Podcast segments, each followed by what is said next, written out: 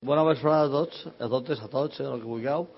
Hi ha una porra de que no puc parlar dos minuts, tinc que parlar més. Vaig a veure si guanya la porra. Aleshores, eh, l'aula ciutat és un comboi, ¿vale? una cosa creada per a tractar de fer un ambient favorable per a discutir sense diferències d'edat, sexe, professió ni orientació. Per tancar entre bancs i allò de que la ciutat és meua, la ciutat és teua, la ciutat és de tots i des de l'aula volem que així siga. Hem organitzat tres debats abans de maig, un curs de la UIM en maig i tres debats després de maig. I a més farem el que puguem, amb pocs diners, quasi sense diners, i amb molt bona voluntat de la gent que m'ha acompanyat en aquesta petita aventura, que comença ara fa un any, i que doncs, han treballat com a cabritos, cosa que jo agraeix, per suposat, encara que siguem amics, ja que agrair-ho. Res més, no sé si ha arribat a dos minuts, eh? però el que volia dir és que, sobretot, és que això és un comboi. El que vull apuntar al comboi està invitat. Gràcies per haver vingut, confio que se ho passeu bé, que intervengueu, que sigueu actius, que el debat no és un debat perquè parlen tres i els demés esteu callats, i a veure què tal surt la primera experiència i la repetirem fins que ens esgotem, ens cansem, us avorrim, us avorriu. Moltes gràcies a tots.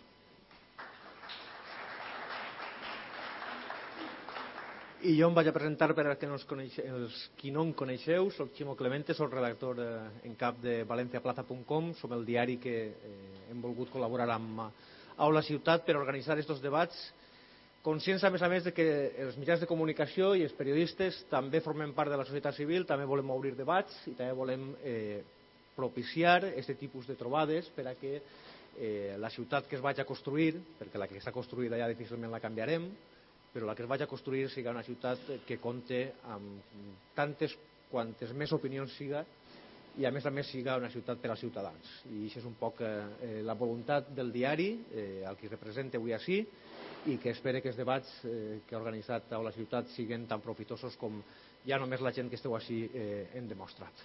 Molta sort en aquests dies que venen per davant i eh, que hi hagi un bon debat. Gràcies.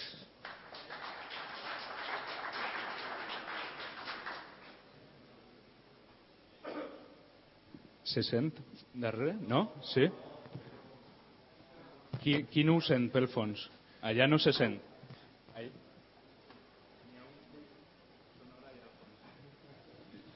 Pues poseu-se davant.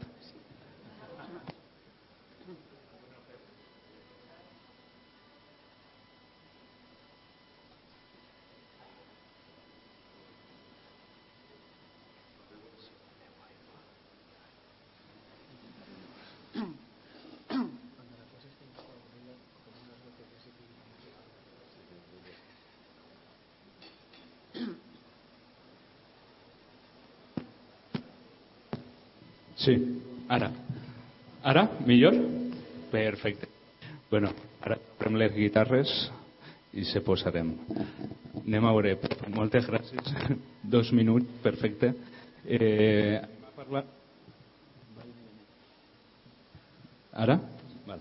Eh, com ha dit Pep, aquest és el primer debat de l'Aula Ciutat Eh, en aquest, eh, aquesta fou una idea inicial de Víctor, Víctor Pons, que ens ha ajudat en això, en una d'aquestes xerrades que començarem a parlar, dient, bueno, per què no fem en València algo semblant a lo que fan en Madrid? Sempre estem pensant en algo que fan en un altre lloc.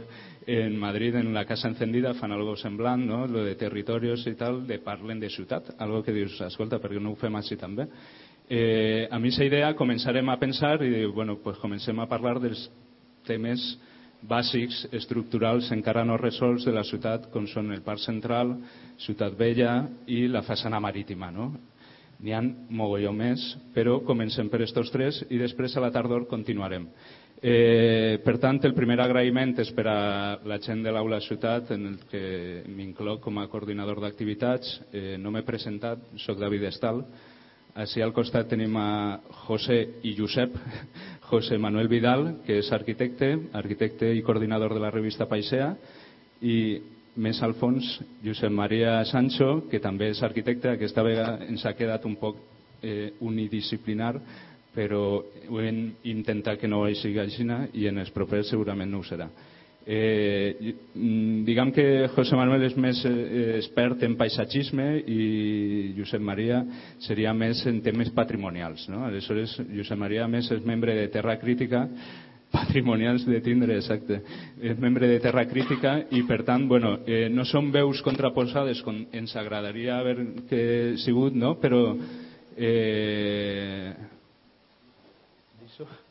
eh, me diu que ho diga, no ho sé, ho dic, no? bueno, realment, clar, la nostra idea dels debats era eh, tindre mm, tipus pelea de gallos, no? O sigui, fins i tot intentarem eh, que fórem... Eh, per això estem en un espai aixina, no? Eh, on siga, que no siga frontal, sinó que tinguem un recolzament. En un principi convidarem a la gent de València eh, part central de la societat, a Salvador Martínez Ciscar, que digué que com no era arquitecte no venia. Aleshores pues, ens queda un poc a mitges la història. No? Però després pensarem que realment, eh, bueno, també per a parlar d'aquest tema tampoc fa falta contraposar, sinó complementar idees. No? Acabaré els agraïments dient també, eh, gràcies a l'octubre, a Emili, sobretot, que s'ha ajudat en la logística, eh, al diari València Plaza, amb aquesta idea un poc d'amistats, no? amistats entre l'octubre, València Plaza, eh, sinergies, buscant sinergies, que és un poc la idea, tipo lo que se fa en el claustro verd també, no? de la nau i el país, eh, gràcies a carregar per les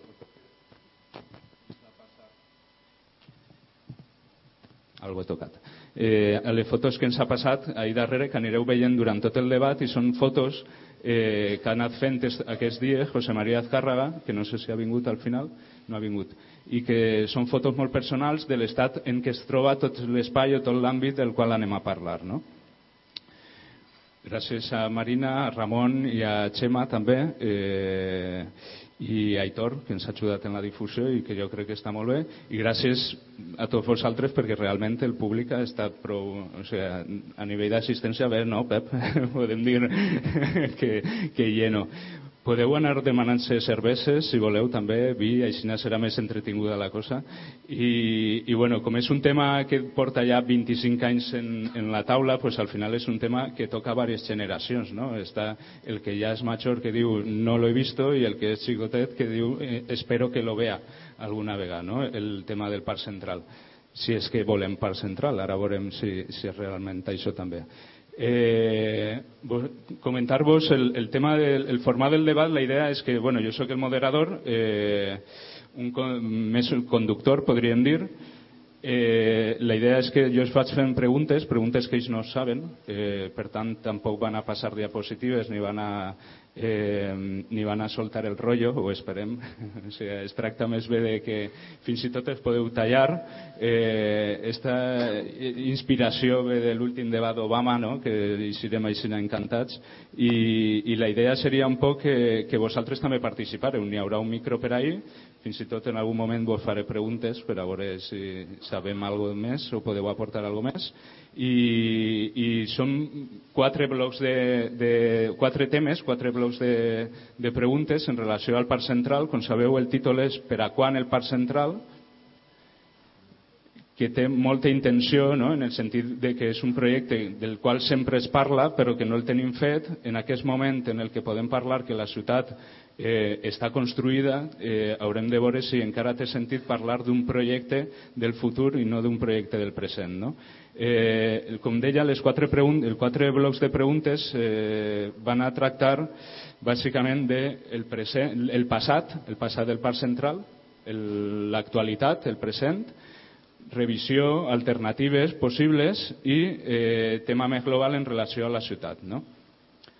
El primer que hauríem de parlar eh, és bueno, si tenim coses a debatre sobre això. O sigui, jo no sé si després de tots els concursos i totes les propostes que s'han anat fent del Parc Central, eh, que ara parlarem d'elles, eh, fins i tot l'exposició, no ha hagut encara un debat, o sigui, un debat com aquest, eh, en el que fins i tot hauria de ser més ampli, no? en el que anem trobant-se les posicions front a un dels grans projectes que ha estat aquesta ciutat i per tant és un poc enigmàtic no? perquè no n'hi no ha debat sobre aquests temes no? per tant és un dels primers debats que es fa del Parc Central en aquest sentit eh, en aquest moment a més és encara més important pense jo perquè tenim una ciutat que s'està deshabitant és una ciutat que en el fons s'està buidant, està perdent població i per tant és eh, el que diríem l'efecte Detroit, perquè Detroit pergué 60% de la població en un moment donat. Aquesta encara no arriba, però és una ciutat que en la gent jove se'n torna als pobles a treballar o a, a, a casa dels pares, perquè si no n'hi ha on de treballar, i per tant una ciutat que se deshabita és una ciutat que se desusa i en el que s'ha abandonant. No? Aleshores, en aquest context, que és el context del present, que més m'agradaria a mi parlar, sobretot, i és com vaig enfocar un poc la moderació, anem a veure quines són les oportunitats d'un pla que parla del futur, sempre. O sigui, l'urbanisme i el planejament, com sabeu, és una promesa de lo que serà. O sigui, és a dir, és, jo te promet que tu seràs feliç en aquesta ciutat en el futur. La ciutat del futur és una ciutat que a vegades se complís a vegades no se complís. No? Però mentrestant anem vivint una ciutat eh, que no és la de la felicitat, sinó que és un procés, una ciutat del, del mentrestant, una ciutat intermèdia, i en aquesta ciutat passen processos, en, en lloc de planejaments, processos que són els que ens interessen com a disciplines i els que ens interessen com a ciutadans de veure com anem matriculant-nos per anar aconseguint eh, eh, pues, algo de realitat, no? algo d'ús. Bé, comencem després d'esta llarga introducció. Si supiera dibujar, lo haría yo.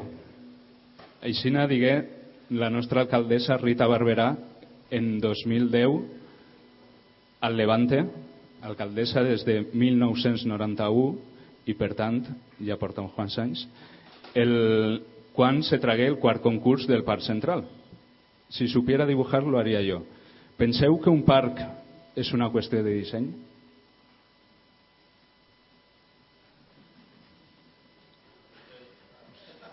el,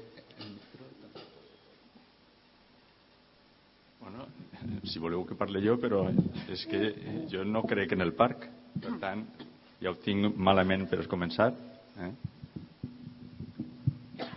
Com jo no crec que el problema central siga el parc central, mm, evidentment no li dona qualificació ninguna a l'alcaldessa per a fer quatre ratlles, sinó que el meu tema no és el parc, el meu tema és l'espai central. Això del parc, doncs, si a més a més és parc, ja he contestat, perquè sí que...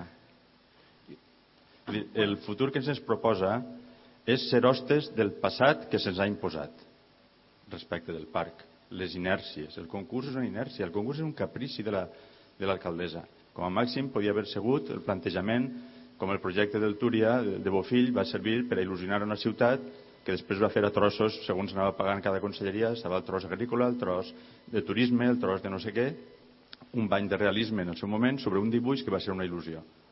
Ara se'ns dona una il·lusió d'una cosa que va néixer morta, perquè el projecte del riu tenia perspectives de futur molt clares, era un espai públic, accessible, destinat, en l'amenaça de ser destinat a un altre ús, però estava accessible, encara que poc valorat. L'espai del Parc Central està ara, jo diria, preocupat Eh? Estic preocupat perquè està preocupat una altra vegada d'un ús que ja tenia que haver estat desocupat, com és l'ús ferroviari.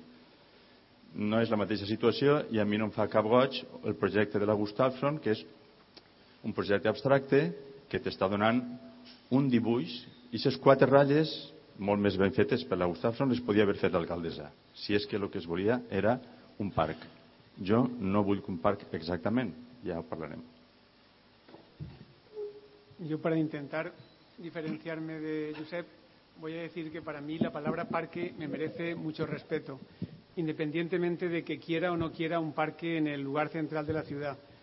Yo personalmente querría que la ciudad fuese un parque y un parque donde pudiésemos hacer muchísimas cosas. Entonces, el que el tema, este espacio que debería haberse vaciado, para mí es una pieza muy importante en la ciudad porque no solamente el parque central, sino toda la continuidad de las vías desde hace muchos años ha partido la ciudad en la parte del este y la parte del oeste, a partir del centro. Entonces yo creo que lo más importante de ese espacio no es hacer un parque como hacemos el parque, sino es acabar con esa especie de frontera que sobra desde hace mucho tiempo, que podíamos haberlo eliminado. Ya si seguimos así por también matizar, a mí el proyecto que hace la señora Gustafsson entre nosotros no me enamora, es lo que yo digo. A mí me encanta que cuando alguien hace un proyecto, sea de arquitectura o sea de esto, mm, aparte de funcionar, me diga algo más, me haga vibrar. Y este me deja un poco frío. Mm, pienso que es un buen proyecto, pero no es el proyecto que a mí me hubiera gustado que me hubieran ofrecido. Por sacar un poco el tema también y dejarlo así, tampoco estuve de acuerdo, por supuesto, la señora Barberá, que no aprenda a dibujar en la vida, que no nos haga ninguna raya. Eso es, a los Reyes Magos se lo voy a pedir ya automáticamente pero tampoco me molesta que no sepa dibujar. Lo que me molesta es que al final ella hace lo que quiere, que es lo que estamos también acostumbrados porque seguimos votándola para que siga haciendo lo que quiera. Con una ciudad en la que no cree en absoluto, en la que no, yo creo que no ama en absoluto, porque esta ciudad para mí es una ciudad y si me pusiese como en el papel de la ciudad diría voy a empezar a presentar demandas judiciales contra el gobierno municipal la primera, porque no me deja ser lo que yo quisiera ser. Es decir, una ciudad que tiene un clima maravilloso, que tiene una orografía perfecta, que puede funcionar y vamos siempre a base de, mm, no sé, apaños, mm, vamos a solucionar ahora una calle, la hacemos peatonal y aquella plaza ya la haremos más adelante. Es decir, es una ciudad que no está querida en absoluto por el gobierno municipal. Pero aparte también tiene muchos más enemigos. La autoridad portuaria para mí es otro enemigo de peso. Tiene enemigos de peso y de menos peso. Es decir, ¿cómo a alguien se le ocurre romper un puerto, gastarnos un dinero para que un señor con un catamarán se mueva por ahí? O el otro señor que viene con los coches que hacen ruido y corren, y a mí a veces me gusta verlo en la tele, a intentar destrozarnos. O sea, es como que el gobierno municipal tolera que esta ciudad no sabe ni lo que quiere para ella ni lo que debería ser para que los ciudadanos pudiéramos disfrutar. Y el parque o los parques para mí es algo que esta ciudad está muy necesitada, porque tenemos pedazos. Tenemos un parque de la Rambleta en el sur, tenemos un parque de Benicalap, un parque de pequeñas zonas donde, sí, desde luego el río Turia, el, antiguo cauce, es ideal, pero todo debería contemplarse conjuntamente, cosa que aquí no. Entonces, para mí, el, el elemento este central sí que exigía de un concurso, desde mi punto de vista. Por supuesto, un concurso es válido según cómo se plantee y según qué jurado tengamos. Yo ni estoy de acuerdo cómo se planteó, ni estoy de acuerdo en cómo se seleccionó, ni estoy de acuerdo en cómo se falló. Es decir, todo el mundo te contaba que la señora hasta aquí iba a dibujar, pues al final, si a mí me gustaba y me caía bien esto y encima era un cuenco de manises o no sé qué cosas de estas que poesía podemos hacer todos, pues me quedo con este. Tengo que decir que de los cinco tal vez era pues no sé, a lo mejor el que me hubiera quedado, pero no me hubiera quedado con ninguno de los cinco ni con todo como se planteó. Pero creo que ese tema, voy a acabar para no alargarme demasiado, es decir, para mí el parque, la palabra parque es muy importante, pero es mucho más importante la palabra ciudad. Y esta ciudad, si nos la creemos, tendríamos que estudiarla conjuntamente a 10, a 20 y a 30 años. Que no nos pase como ahora que después de 20 años, después de exigir el Parque Central, se convoca un concurso que los ingenieros de la oficina del Parque Central a mí me argumentaron que el tipo de concurso, solamente cinco equipos, todo esto era por la premura, porque había que hacerlo ya. Después de veintitantos años, ¿cómo vamos con prisas intentando no aprovecharnos de las ideas de veintitantos equipos que se presentaron y no contar con ellos porque había mucha prisa? Es un poco de chiste lo que ha ocurrido luego. Entonces, yo estoy con el parque, pero mucho más que con el parque estoy con la ciudad. Molt bé, que a més un poc el, el final del debat que anirem a parlar de ciutat. Eh, avui hem començat ja un poc introduint el tema, eh, fins i tot heu anat tocant ja el projecte de Gustafsson, que realment és una anècdota dins d'aquest debat, és una cosa més. Eh, a mi m'interessa molt el tema de, la, de, de si realment un parc és una qüestió de... perquè eh, jo crec que n'hi ha darrere altres temes no? que bueno, eh, nosaltres en l'escola no ens acabem d'ensenyar i aquest tipus de coses, no? que és el tema de l'ús, el tema de la gestió i que m'agradaria que durant el debat anaren eixint aquestes històries no? perquè realment sempre pareix que pensem en un parc des del projecte, des del projecte dissenyat, no? des del concurs d'arquitectura, quan realment poden haver moltes coses que se poden anar fent, fins i tot, com tu deies, el parc es pot fer ja, no? Aleshores anem a veure si això pot ser possible. Eh, per a un poc introduir a la gent, eh, m'agradaria, Josep, si pots, mm, tu, jo que sé que, que ho saps, eh, fer, eh, posar en antecedents, no? perquè en, en aquest parc han, ha passat una alcaldessa i una exalcaldessa, però han passat molts ministres, no? han passat eh, des de Borrell, ara Salgado, eh, eh, Álvarez Cascos, etc que han donat la mà a la mateixa alcaldessa. No? Aleshores, en aquest temps han passat moltes coses, treballs acadèmics, propostes, per exemple, avui està així Rafa Rivera, que presenta una proposta en el 2004, me pareix. Eh, també tenim més concursos que s'han anat fent, aquest no és l'únic concurs que s'ha fet del Parc Central, prèviament s'han fet d'altres, i estaria bé un poc veure per què apareix eh, la idea de Parc Central, fins i tot el nom Parc Central, no? que recorda aquest Central Park de Nova York. Bueno, això forma part també del màrqueting del Pla General de València. Dir, sí que va ser una troballa en algun sentit el que qui estiguera reflexionant sobre el, per a la confecció del Pla General de València en els anys 85-88 veig era el buit urbà que hi havia del ferrocarril, un buit tan centenari pràcticament com la pròpia eh, anacrònica ubicació de l'estació benvolguda del nord on es va posar, perquè quan es va posar ja es va posar, diguem-ne, eh, malament, perquè va passar només uns metres des de la plaça de l'Ajuntament al carrer Xàtiva, i pràcticament quan va néixer ja estava envoltada o envoltant-se d'edificació, sobretot la part de l'Eixample Est. Bueno, pues, aquesta situació es va analitzar en el moment del pla general veient que realment el sistema ferroviari de València, eh, que apartat ja el món de les mercaderies, lamentablement, segurament, dut a Montolivet, i eh, comparant també coses que estan fent altres ciutats, no sé, el, la connexió a Totxa Sant, Martín, Sant Martín de Madrid o això, pues es pensava que la solució de València era un ferrocarril passant que bàsicament el trànsit de Rodalies poguera unir una àrea metropolitana en sentit molt, molt ampli que plegara doncs, des de eh, Castelló, Sagunt, Xàtiva, eh, Moixent, Alcoi, Gandia. Eh. El trànsit nord-sud, en el moment en què es farà un passant, quedava justificat totalment, injustificat aquesta reserva de terrenys, eh, podríem dir que eren amortitzats de l'ús. Bueno, aquesta gran idea, i al veure en els centres, es va ocórrer el nom de Parc Central, evidentment tret de la imatge de Nova York. I aquest nom va tindre tant d'èxit també de tal manera que el parc d'aviació, un altre espai amortitzat de la ciutat, que era eh, a l'inici de l'Avinguda del Cid, anava a ser el parc de l'Oest. I així anava eh, dotant-se a la ciutat de eh, grans eh, parcs que tingueren una funció urbana potentíssima. No? Una funció urbana que en alguns casos podia ser metropolitana, com el Parc del Túria, que es deia Parc Metropolità del Túria, i el Parc Central també podia haver tingut aquesta eh, consistència metropolitana. Això és un poc el, el seu origen.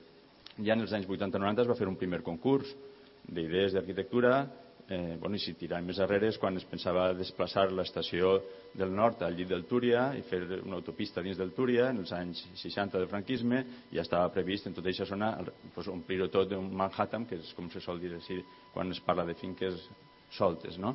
Eh, pues, això és la situació en la que es planteja el tema del Parc Central.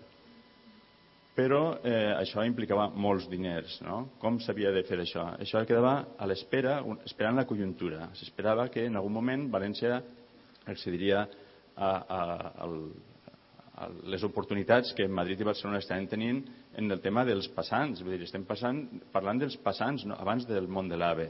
Eh? I aquest tren mai es va perdre.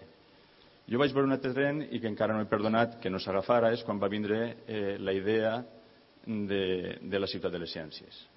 Jo vaig pensar, i en el seu moment vaig plantejar, però en el meu entorn d'influència és clarament escàs, per què una empenta tan eh, boja per alguns o qüestionada però potentíssima no podia servir com en altres llocs per a transformar una part de la ciutat que necessitava transformació.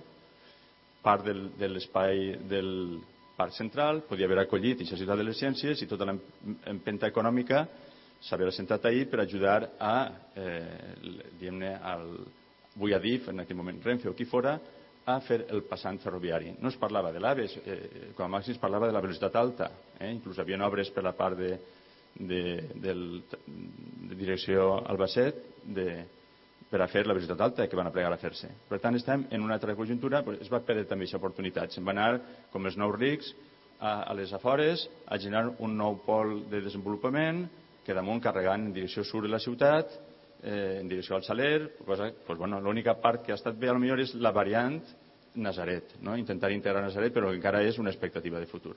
Ahir, eh, després d'aquesta oportunitat, que no sé si algú la va copsar, pues, a esperar. L'oportunitat que torna a sorgir és quan ve la moda dels aves. I en l'any 2003 no se sap com cap, cau un conveni signat per Cascos i l'Ajuntament de València per a, fer, per a que l'AVE a a València. I l'AVE, senyors, tenia el passant, però el passant només era de l'AVE. Per tant, l'estació de València anava a seguir sent estació terminal, però en soterrani. I aquesta idea, aberrant també, perquè gastar-se diners de l'AVE, perquè clar, els aves ja tenien que tindre continuïtat. Per això Madrid està en aquest moment acabant el nou túnel d'AVE, de connexió de l'AVE entre Chamartín i Atocha, una altra vegada. Barcelona està acabant l'operació eh, Sants la Sagrera, i València també havia de tindre un passant AVE només, perquè l'AVE ja que venia anava ràpid no podia eh, estar-se massa temps així. De tal manera, i això, i com sí que s'estava valorant el que en el centre de les ciutats estiguera l'estació ferroviària principal, que era la competència més bona en l'avió i més per als recorreguts d'AVE de velocitat alta, que si les ciutats europees estan funcionant d'aquesta manera i tal i qual, doncs, bueno, es planteja això. I al plantejar això es dona l'oportunitat de dir si n'hi haurà una inversió suficient per a fer realitat el parc eh, central. I l'alcaldessa, que mai havia manejat el tema del Parc Central, se'l troba pràcticament fet en una operació, bueno, jo considero que, que ens ha dut, això dir que són mostres del passat, ens ha dut a, a anar enviscant-se cada vegada més. Penseu un passant només per a AVE. El tren AVE anava a anar per la part de la cota subterrània però alta i tenia que creuar l'estació del nord, tenia que eh, escabussar-se davant, passar la, la porta de l'Ajuntament i agafar profunditat per a passar per la vertical del Palau de la Generalitat. Suposem que sa plana cauria des de la torre i entraria directament en el tren i seguiria enllà. Mentre que la resta de transport ferroviari seguia parant-se a la cota menys 20 en una estació terminal. Però sí, al ser soterrània podia fer realitat l'AVE. Després, l'AVE, dic, el Parc Central. En l'operació del Parc Central, dins del seu nom, també es dona això pluc a operacions industrials vinculades al món del ferrocarril, de reconversió industrial en operacions eh, típicament immobiliàries que, a més a més, no, eh, no són eh, contributives sobre les plusvalies que aquesta millora urbana va fer.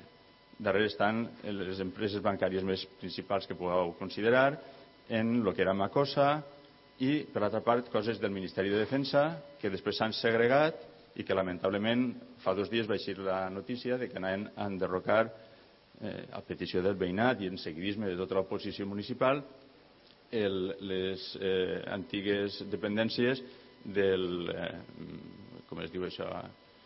El, el parc d'artilleria també parlant de parc eh, del parc d'artilleria que si ho coneguereu és com una miniciutat en carrers, en pavellons en edificis clarament reprofitables, un lloc ideal per a muntar des d'una universitat inclús catòlica o un, una zona arroba 22 eh? o, un, o un lloc de professionals o un lloc... Bueno, és una cosa una miniciutat dins de la ciutat, per comptes de fer aquesta bajanada del Bufalòpolis este, o Sociòpolis o el que siga, que ha anat a escampar-se per l'horta, pues mira si teníem així coses per a fer i no s'han fet. Bueno, en aquest punt estem, en què canvia el govern, dius tu, i els socialistes racionalitzen el tema del passant, diuen això també tenen problemes en cultura, o se creuen els problemes en cultura que des de la Generalitat no es creia, Madrid se creu que cultura té una autoritat, perquè des de la Generalitat s'havia conveniat tot en Madrid i l'Ajuntament, passant de la pròpia part de la Generalitat que es dedica a cultura,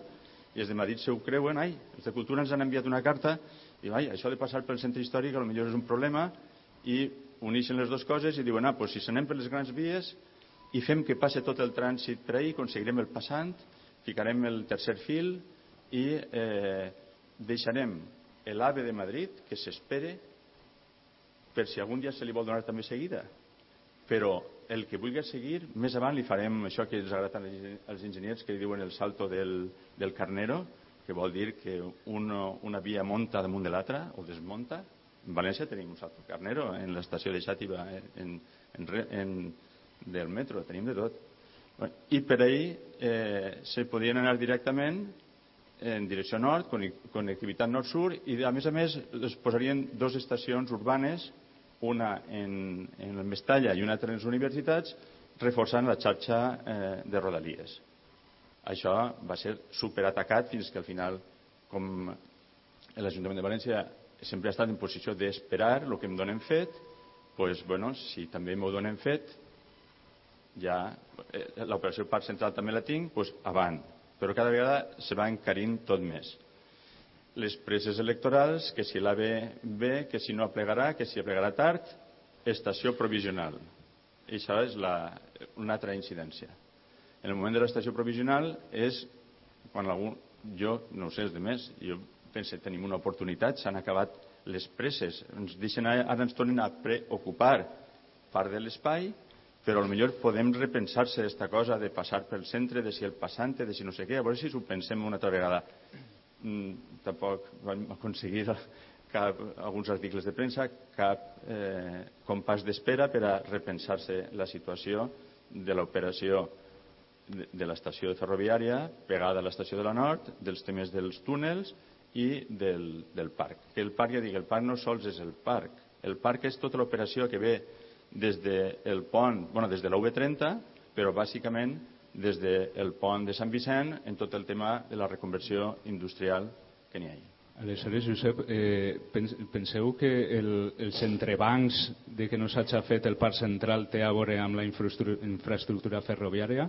O sigui, per exemple, a diferència d'un altre gran projecte com fou el Jardí del Túria o el Parc Metropolità del Túria, eh, per què costa tant treure un projecte com aquest i si n'hi ha alguns referents en altres ciutats, per exemple, si José pot dir algun, no? o sigui, en el que s'ha pogut fer d'una manera més ràpida, per què se supedita el parc a la infraestructura, a amagar la infraestructura?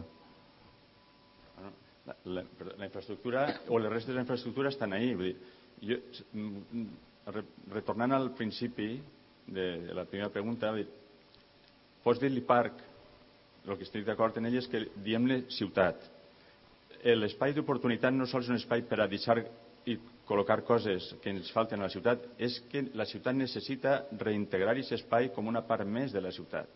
No pot seguir funcionant com un pastís al que li falta una, una porció.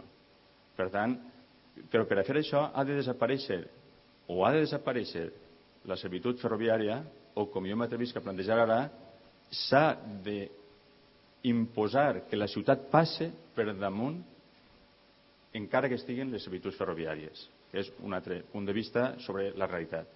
Sempre s'ha pensat en que havien de desaparèixer les servituds ferroviàries i la manera de desaparèixer era dur-les al subsol. I si es duien al subsol ja seria possible el parc. Però, clar, així ni els enginyers de Madrid es creien el tema del passant de l'AVE d'Álvarez Cascos, però si, si Castelló està una hora, què, què, què ha dit l'alcaldessa ara? Por siete minutos, per què, per què s'il·lusiona, o sigui, ara... per què n'hi ha el desig del parc i la il·lusió del parc, sabent que darrere eh, n'hi ha una dificultat molt ampla i molt, molt ambiciosa com és el fet de soterrar la infraestructura ferroviària i fer un eix passant. No n'hi ha altres maneres d'optimitzar aquest tema? Pues, es veu que mai s'ha plantejat com que era un espai que teníem dret o necessitat d'ocupar, sinó un espai d'oportunitat quan es poguera ocupar.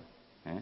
I com en altres ciutats això sí que s'ha produït, s'ha produït perquè eh, tant la empenta de, governamental o de les infraestructures sí que portava a, a mm, superar aquestes servituds ferroviàries, que és el cas pràcticament de Madrid i Barcelona. Vull dir que com allí havia passat, i som la tercera ciutat d'Espanya, doncs ens aplegaria en algun moment.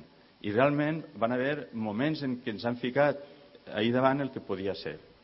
Pràcticament un d'ells el, el final dels anys 80, en el tema de, dels, de les connexions ferroviàries sense més i, i del soterrament dels trànsits ferroviaris per les ciutats. I això estava ahí i si estava ahí havia que estar preparats. No és que s'hagi pensat al revés, dir ara el, el, les necessitats ferroviàries són menors o poden concentrar-se d'una altra manera i és el moment de que la ciutat ho ocupi encara que estiguen, que és on jo crec que ens hem de posar en aquest moment, donat que la perspectiva, com diu l'alcaldessa, que en això li dona la raó, diu, ha dit una frase molt interessant per a mi, perquè ens dona també el calendari, diu, si tenemos que esperar al túnel pasante para tener el parque, nos morimos.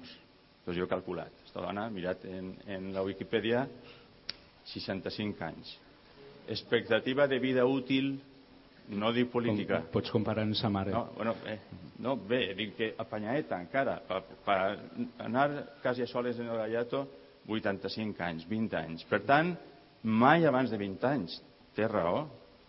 Això és la fita. Abans de 20 anys no canviarà la perspectiva, ni, pense jo, de les coses que ha tingut que improvisar per a justificar el, el, el, o sea, com a alternativa al problema que li ha deixat Madrid de dir que el passante ni la estación se van a hacer. José. Y es que, no sé, a mí me parece que cuando el cauce del río, el viejo cauce del río Turia mm, se queda sin río, que ese también es otra, otra asignatura nuestra pendiente, haber permitido que una ciudad que surge a partir de un río, nos carguemos un río porque de vez en cuando nos, mm, se desbordaba y nos inundaba. Entonces nos dieron una gran obra y lo que tuvimos es que o se planteaba una autopista, que era lo, lo moderno en aquel momento, o un espacio para la ciudad. Pero ese espacio, mm, de alguna manera, no nos costaba dinero. El problema de las vías de Renfe es que Renfe es la dueña y Renfe, aunque sea pública, es una empresa que quiere hacer negocio. Entonces siempre se ha planteado que no me cueste, el ayuntamiento tampoco quiere poner y estamos con el tema de ese parque central que tampoco tiene, mm, como parque central no le encuentro tanta importancia. Para mí lo que tiene importancia es que la ciudad necesitaría resolver ese problema que se encuentra en el centro de la ciudad, que es todo el parque y toda la columna que lleva hasta el Boulevard Sur.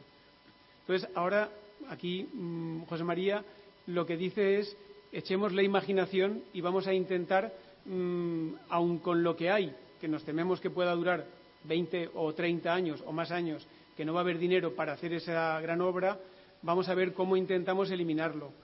Yo en este momento, la verdad es que me falta un poco de imaginación y eso que yo suelo ser bastante. Pero sí es cierto que lo que va a venir nos importa, nos debe importar un rábano que hayan elecciones de aquí dos años o de aquí seis años, porque esto no se arregla. Y si ahora convencen a la señora Gustafsson, que se dejará convencer en que partimos el Parque Central y dejamos un tercio y le hacemos una tercera parte para que disfruten, entre comillas, que estaría bien por el barrio de Ruzafa, pero es engañarnos. Es decir, o sea, eso ya no es el Parque Central. Eso no debería ser una tercera parte de un parque que no sabemos lo que va a ocurrir en los próximos 20 años o 30 años. Lo que ocurre es que las vías del tren son una barrera. Yo es que el otro día fui allí porque con los alumnos íbamos a estudiar no el Parque Central, sino la continuación, esa especie de longaniza que pasa junto a las naves industriales hasta el bulevar. Y entonces lo que hay es cuatro o seis vías de tren, que es una, infraestructura muy potente, con dos supervallas que de alguna manera están no sé, el muro de Berlín partía Berlín. Estos son dos muros, no es uno. Y encima entre los dos muros hay cocodrilos, es decir, tenemos los trenes que están entrando y saliendo. Es decir, lo que incluso antes, para conectar esa ciudad, o te vas al Boulevard Sur, que hay que reconocer que gracias a no sé qué, porque aquí las cosas, desde mi punto de vista, no están estudiadas ni pensadas, tenemos que tener suerte que no sé qué arquitecto esté en no sé qué departamento y le encarguen no sé qué proyecto y nos hace algo que funciona, que la gente disfruta. El Boulevard Sur tiene espacio para que la gente, las señoras paseen, los niños vayan con los perros, los ciclistas tengan su carril bici. El Boulevard Norte, que ha venido después, es una vergüenza. Una vergüenza de la ciudad de Valencia. ¿Cómo después de tener un Boulevard Sur que medio funciona, porque es cierto, es la única zona que tienen, nos hacen un Boulevard Norte que todo es para el vehículo privado? Y cuando los, las, los ciclistas dicen, no me has hecho un carril, no pasa nada, después de una pelea te pongo unos bordillos, te pinto la bicicleta y ya puedes ir por ahí. Decir, es que nuestra ciudad en concreto, yo creo que esta señora que yo no quiero que se muera, pero no sé, esas enfermedades que son pasajeras y te hacen jubilarte, podría pasarle y retirarse un año, justo el año en que hay que hacer la campaña electoral. A lo mejor los ciudadanos llegaban a, a pensar y a entender que esta ciudad tiene muchas posibilidades que esta señora nunca, nunca va, va a planteárselas, porque yo creo que no considera, no sé, ni necesario, ni oportuno, ni le dedica nada de tiempo. Yo creo que no piensa en estas cosas, cuando es la, ella y todos sus concejales y todo su partido y todos los que van detrás. Es decir, es una ciudad que yo creo que es injustamente maltratada. Tenemos un río, pues porque se fue el río Turia y nos dejaron un espacio y a pedacitos, que también es cierto, para mí es un mal proyecto de paisajismo, porque fue, ahora tengo un dinero, se lo encargo a no sé quién, ahora hago que vengan los de consellería, pero tengo que reconocer que el resultado funcional y de disfrute es maravilloso. Allí todos vamos a hacer algo. El que corre, el que lleva el perro o el que se tumba. Es decir, solamente con haber hecho un espacio vegetal, verde y natural, es como que entra la naturaleza dentro de la ciudad y, y llega a tropezarse con la ciudad de las artes y las ciencias. Pero, de alguna manera, yo creo que en este momento lo que tendríamos que plantearnos es lo que va a ocurrir con ese parque central no deberíamos entre nosotros permitir que se haga una tercera parte de un proyecto que ya no tiene sentido. Imaginación, cómo eliminar esas vías sin que se entierren o no sé qué otra cosa. No es fácil, pero sí es cierto que, como mínimo, el recuperar parte de ese gran espacio, que ahora ya no es. Hay una gran parte que donde no van las ocho vías o las seis vías, donde ahora están, no sé, son espacios baldíos o ese espacio que no sirve para nada a lo mejor sería empezar a reivindicar ese espacio, pero no para hacer una tercera parte del Parque Central, sino para empezar a pensar la ciudad. Y también podríamos adelantarnos y decir, ¿y por qué no pensamos cómo queremos la ciudad de aquí 20 años o de aquí 30 años, cuando llegue ese momento? Y entonces yo pienso que tendríamos, a mí me da mucha tristeza, ahora nos han arreglado las grandes vías, la Gran Vía Fernando Católico y Marqués del Turia. Están mejor que estaban Claro, las han limpiado, las han pintado, las han no sé, pero seguimos teniendo dos grandes vías que en lugar de intentar darle un poco más de continuidad y ligar con el cauce del río Turia y en el futuro ligar con el Parque Central y, los, el antiguo Tránsitos, convertirlo, es decir, si aquí nos empezásemos a creer nuestra ciudad, es decir, el vehículo privado deberíamos, está clarísimo que es un enemigo potente de la ciudad siempre que quiera ser el dueño de la ciudad y ahora pinta, pintan una calle con eso de 30 mm, por hora ciclistas preferencia. Yo, mm, claro que me alegro, pero me alegro y me da mucha tristeza. Es decir, eso, somos tan tontos que nos dejamos engañar. Cuando alguien intenta ir con bicicleta por, la, por Valencia, salvo la zona de las universidades que medio te apañas, es que son circuitos que la alcaldesa y su gente no se ha creído en la vida. Y cuando nos traen el Valen Bici este es porque alguien la convence, está de moda en otras ciudades, colocan el Valen Bici, la gente se lanza y se dan cuenta que la gente, ¿por dónde tienen que ir? ¿Por la acera o por la calle? Por la calle los coches no respetan a la bici. La, bicicleta tiene problemas. Por la acera no acabamos de estar educados para decir, vamos a compartir la acera entre el ciclista y el peatón. Al ayuntamiento, de repente, dice, los municipales van a poner multas por ir por la, por la acera. Al cabo de un mes nadie dice nada y las bicicletas van por la acera. Es decir, no, ¿Qué temas? Punto suspensivo. La, la, diferència entre el Boulevard Sud i el Boulevard Nord mm, no són els arquitectes, sinó l'Associació de Veïns de Sant Marcelí que aconseguí que l'espai d'ús estiga pegat als bordes en lloc de que estiga enmig. Eh, així n'hi ha gent de Sant Marcelí que ho sap perfectament i així, parlant del present del Parc Central, hauríem de parlar un poquet també d'això, perquè també n'hi ha gent de Russafa, per exemple. Eh, al final, i després tornarem un poc a això, si es tracta d'un tema de disseny o es tracta d'un tema d'ús, perquè la imaginació al final es tracta un poc d'apropiar-se d'un espai, d'aixòs espais que al voltant de l'estació d'Adif de, de Joaquín Sorolla al final són espais completament morts, no? asfaltats, i que són espais que perfectament podrien haver sigut preparts, parts o com se li vulgui dir. No? Pep. Ja veu que tens... No, una mica ja dic que podia portar, doncs tengui jo el xel. Una, eh, el Sant Vicent Ferrer és un dels patrons de València, que, que la patrona siga la Verge, perquè és el sant, com diu Ramirez, que la idea és d'ell, no meua, que va fer un, un, un miracle en dos temps, que és el miracle de l'obrer que es cau i diu, espera que vaig a demanar permís, va, demana permís, hm? i diu, ara ja pots baixar. Vol dir que en aquesta ciutat els projectes, que sabeu que se, se dediqueu a això, triguen en rematar-se 100 anys, 50, 75... Eh? El passeig al mar este fantàstic que tenim encara discutint, i se discutirà, que és de 1891. Per tant, ara ja duguem segle, un segle llarg. Aleshores, jo del tema ferroviari sóc un outsider, suposo que és complicat, això de les vies, de lliberar-se, i diríem eh, zapatero de sus zapatos. Però a mi sí que volia destacar tres coses. Una, que no ho volem nosaltres ni els nostres nets i algú nets a la marxa que va la cosa, i per tant és una mala broma eh, el tema que és, del Parc Central enfocat com està enfocant-se, un projecte, una estació provisional, una execució parcial, una reparcel·lació, així durarem 50, 60, 70 anys, a la qual cosa a mi ja no m'interessa. Dos, són els espais que hi ha que ocupar. L'única forma de demostrar que, que hi ha una altra forma de fer ciutat és fer una mica el que s'ha fet en altres moments i en altres ciutats, i és dir, escolta, això hi ha terrenys, com s'ha dit, que estan desocupats i des, desutilitzats i que no són necessaris per a l'estructura, per a la marxa diària del ferrocarril. És un tema d'ocupació ciutadana. Tampoc és fàcil. Però és dir, escolta, això és nostre i volem gaudir d'aquest espai que jo estic d'acord que és un espai central. No és el parc central, és l'espai central de la ciutat. Tres, eh, no cal vivendes ni en artilleria, ni en, ni en la marina, ni en... Eh? No cal, en aquesta ciutat no necessita vivendes, ni necessita, avui per avui, ni tan sols probablement mai, eh, les quatre torres fantàstiques per, perquè els plusvalues financien en part del parc. Perquè, altres coses, ningú estudia la demanda. Què anem a posar ahí? Demanda de què? D'oficines d'alt nivell? A una economia que no genera aquesta demanda? Per tant, diríem, eh, això de, de, de financiar el Banc Central amb les plusvàlues que dona l'aprofitament immobiliari de les, dos, de les quatre torres i, i de la renovació urbana bèstia que van a fer en García Lorca, això realment eh, és una bona forma de plantejar el projecte. El paisatge, com, com, el paisatge que va des de la Georgeta fins a Sant Marcelí és una mica lunar, eh, tal com estan deixant-lo. I, la, i, I per tant jo crec que no sé, no sé com se fa, no tinc ni, ni la més remota idea, però el, el parc central, l'espai central hauríem de reivindicar-ho com a espai d'ús ciutadà, mm, olvidar-nos de plusvàlues mm, per a financiar i una mica, diríem, eh, reivindicar que la ciutat és dels ciutadans i dels que l'habiten no? i no dels... Eh, no, no, ja no ho posa jo no dels polítics, jo crec que no se pot ser antipolític, res.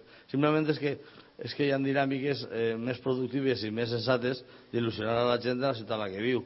I aquesta operació del Parc Central no me pone, com diu el de Cantàbria, no me pone, nada. O sea, perquè és que és impossible que posi a ningú. No? Encara que puga ser bonica en els plànols, i si me la fien a 60 anys, jo ja no ho veuré, segur, ah, evidentment. No? I no crec que ho deixa tampoc la segona serà. Eh? Jo era simplement un comentari.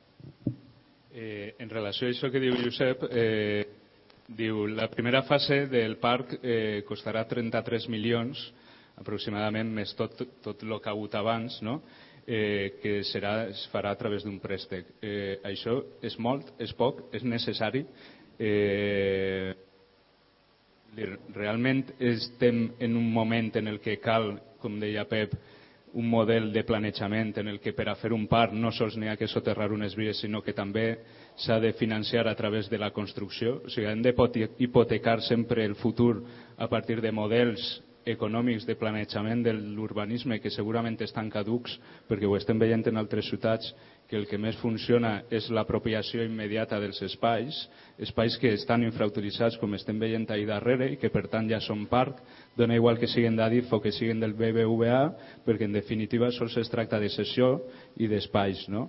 I al final si n'hi ha tant de sol i n'hi ha tanta gent que vol un parc, perquè no tenim el parc en les persones que som, o sigui, persones eh, per al parc central, no? Aleshores, aquest tema del pressupost, Eh, no sé si coneu un poc el tema de com està, no? Eh, en relació a aquest projecte, per cert, m'imagine, s'estem donant per suposat que tots sabem qui és Gustafsson, però igual no sabem molt bé qui és, no? Aleshores també estaria bé explicar un poc el seu projecte que es titulava Aigua plena de seny, no? Eh, el concurs.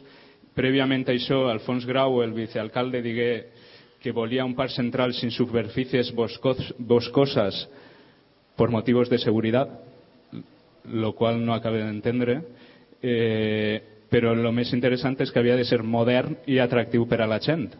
Aleshores, si això és la consideració que tenim de part central, és que al final sempre és una entelèquia que tenim davant no? d'una marca de la ciutat que no se farà i que esperem que, jo pense que no s'ha de fer en aquest sentit.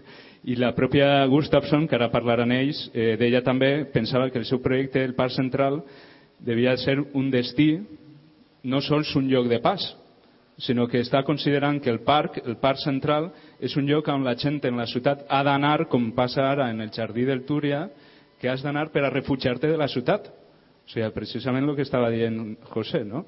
O sigui, per què no tenim una ciutat que és un parc en lloc d'un parc central? i hem d'anar al parc central en lloc de passar quan realment és un lloc de pas entre la zona sud i la zona nord, no sol fins al Boulevard Sud, com deia José, sinó fins a la V30 i el prepar de l'Albufera. O sigui, realment cal passar també el Boulevard Sud perquè és València i fins i tot àrea metropolitana. No? Abans de parlar vosaltres, eh, tenim una paraula. Ah, no, havies dit que... No, no, parla, parla.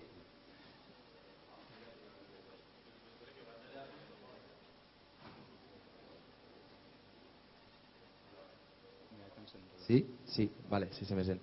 Lo de Gustafsson eh, no, eh, no es pot importar molt, però el que sí que sabem, si entreu a la web d'ella, és que nosaltres no li importem perquè en la seva web no està el projecte.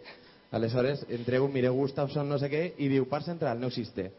Veureu una cosa en Massachusetts que té, una cosa, però no, no existeix. En Twitter tampoc respon la dona. Eh, qualsevol persona que, que jo a David l'estime molt, però qualsevol persona que haguera plantejat este debat en un altre, en un altre lloc de València no s'haguera plantejat dir, bueno, és impossible fer una, una cosa com el que estem fent avui sobre el parc de la Rambleta sense algú de l'Associació de Sant Marcelí o de Patrais sense algú de, de la peatonalització de Patrais sense l'Associació de Veïns de Patrais. Però per què no n'hi ha ningú? Perquè el parc central, una de les coses centrals que té, valga la redundància, és que ha dinamitat totes les identitats que estan al seu voltant. No n'hi ha una identitat que, vull dir, si la, la Rambleta existís, que és el cas que tenim més proper, és perquè n'hi ha hagut una identitat molt forta que l'està reivindicat durant 20 anys i bueno, pues al final hem posat en marxa els arquitectes, el, hem reivindicat a l'Ajuntament, però clar, n'hi ha una mini associació de veïns, perdó per lo de mini, que es diu eh, i tal, que si vegeu l'última revista que han tret, és una foto de desolació, diguem, som la, com la, el FEM de la ciutat, no? I de fet, en el 15M d'Issa zona van fer una passejada i varen, fer, varen ficar un cartell gegant on ficava ahir on dies abans el punt més llest de la ciutat i des d'ahir se podien fer fotos a tots els costats dient, bueno, és que és, la foto és horrible mires on mires, no?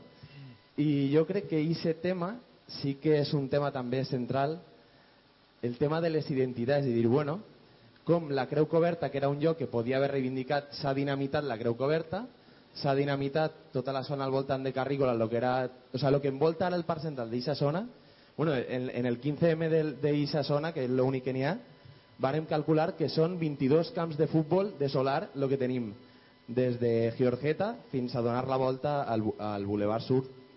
Llavors fiques 22 més talla, uno darrere l'altre, ho omplis de merda i això és el que n'hi ha, no?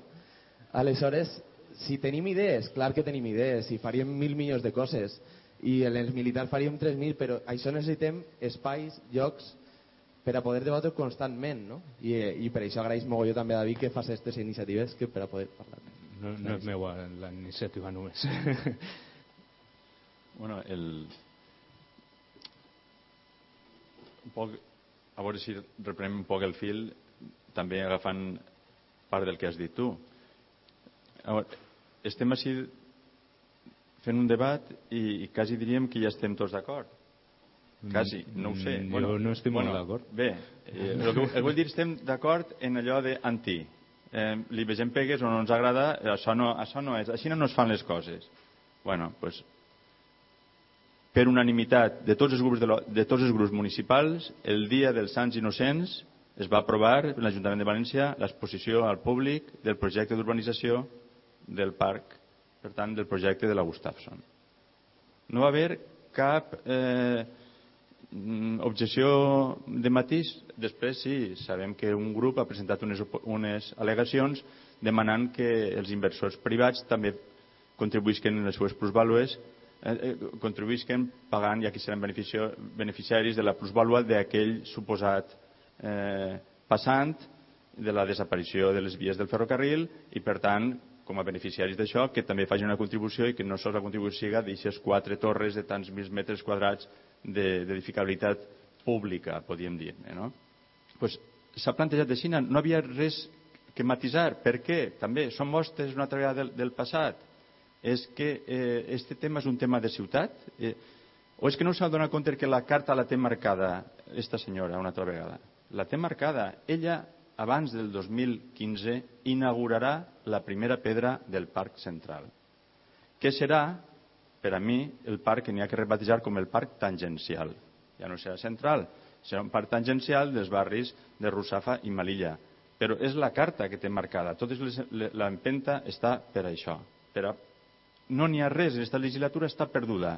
Cara a les eleccions es presenta ella o qui es presente, el govern es redimirà perquè inaugurarà la primera pedra del Parc Central, que serà una estafa, una nova um, falsa imatge, no? perquè no té possibilitat de constituir-se, almenys des dels plantejaments en què, en els que naix, en el projecte de la Gustafson, que és un projecte que jo dic que va néixer mort quan es va convocar, senzillament no, no, no era possible.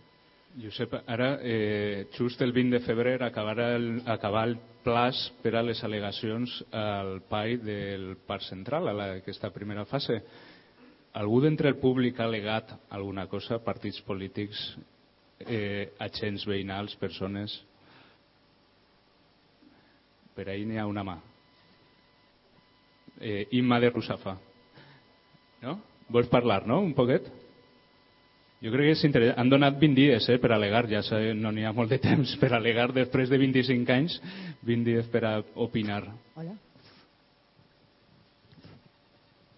Uno, dos, sí. Alça't bueno, si pots.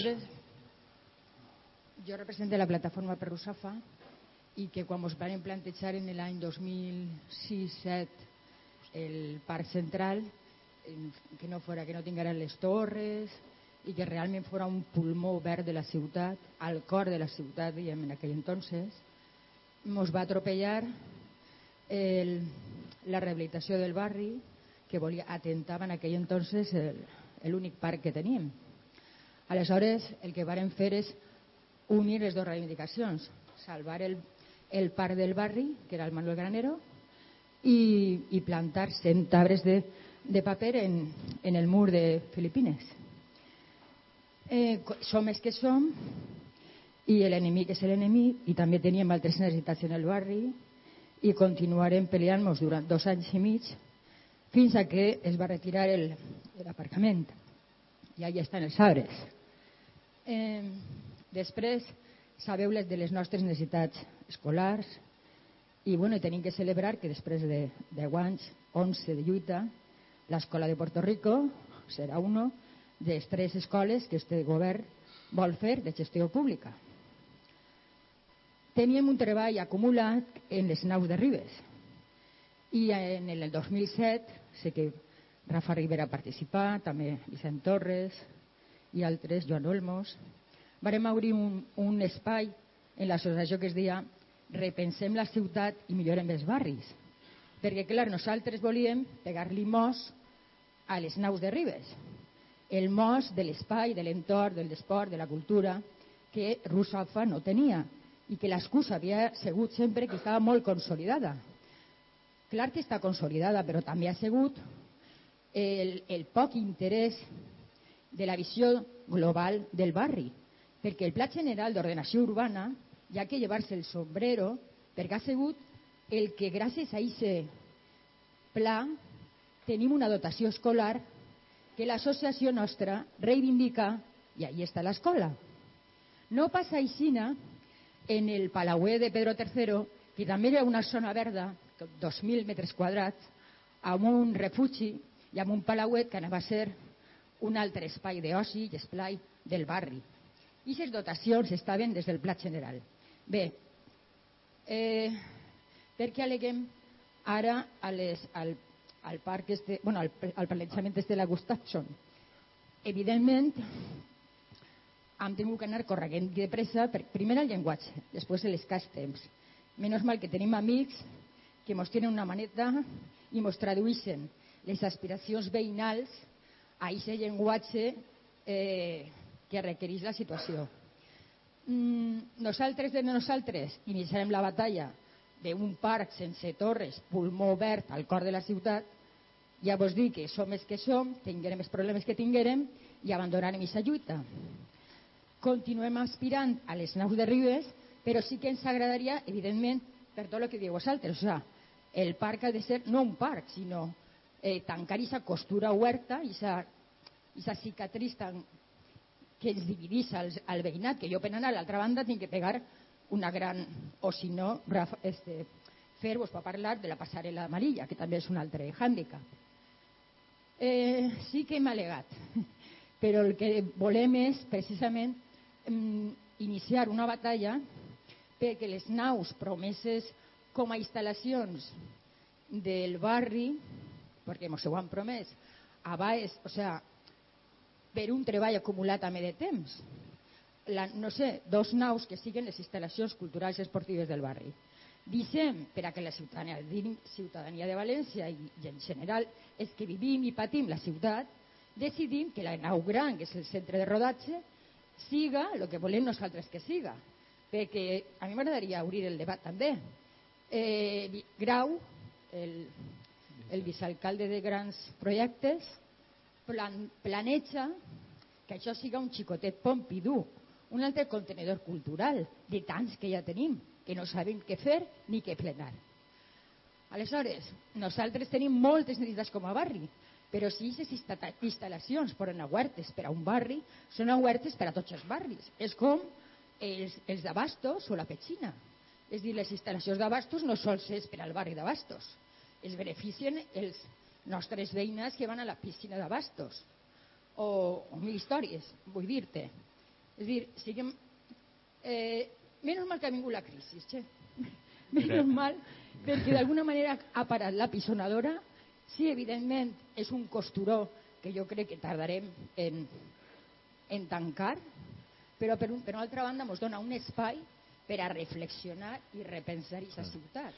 És que intentem tancar la cicatriu de dins cap a fora, quan realment les ferides se cobren al revés. O sigui, se curen des de fora cap a dins, des dels marxes a dins.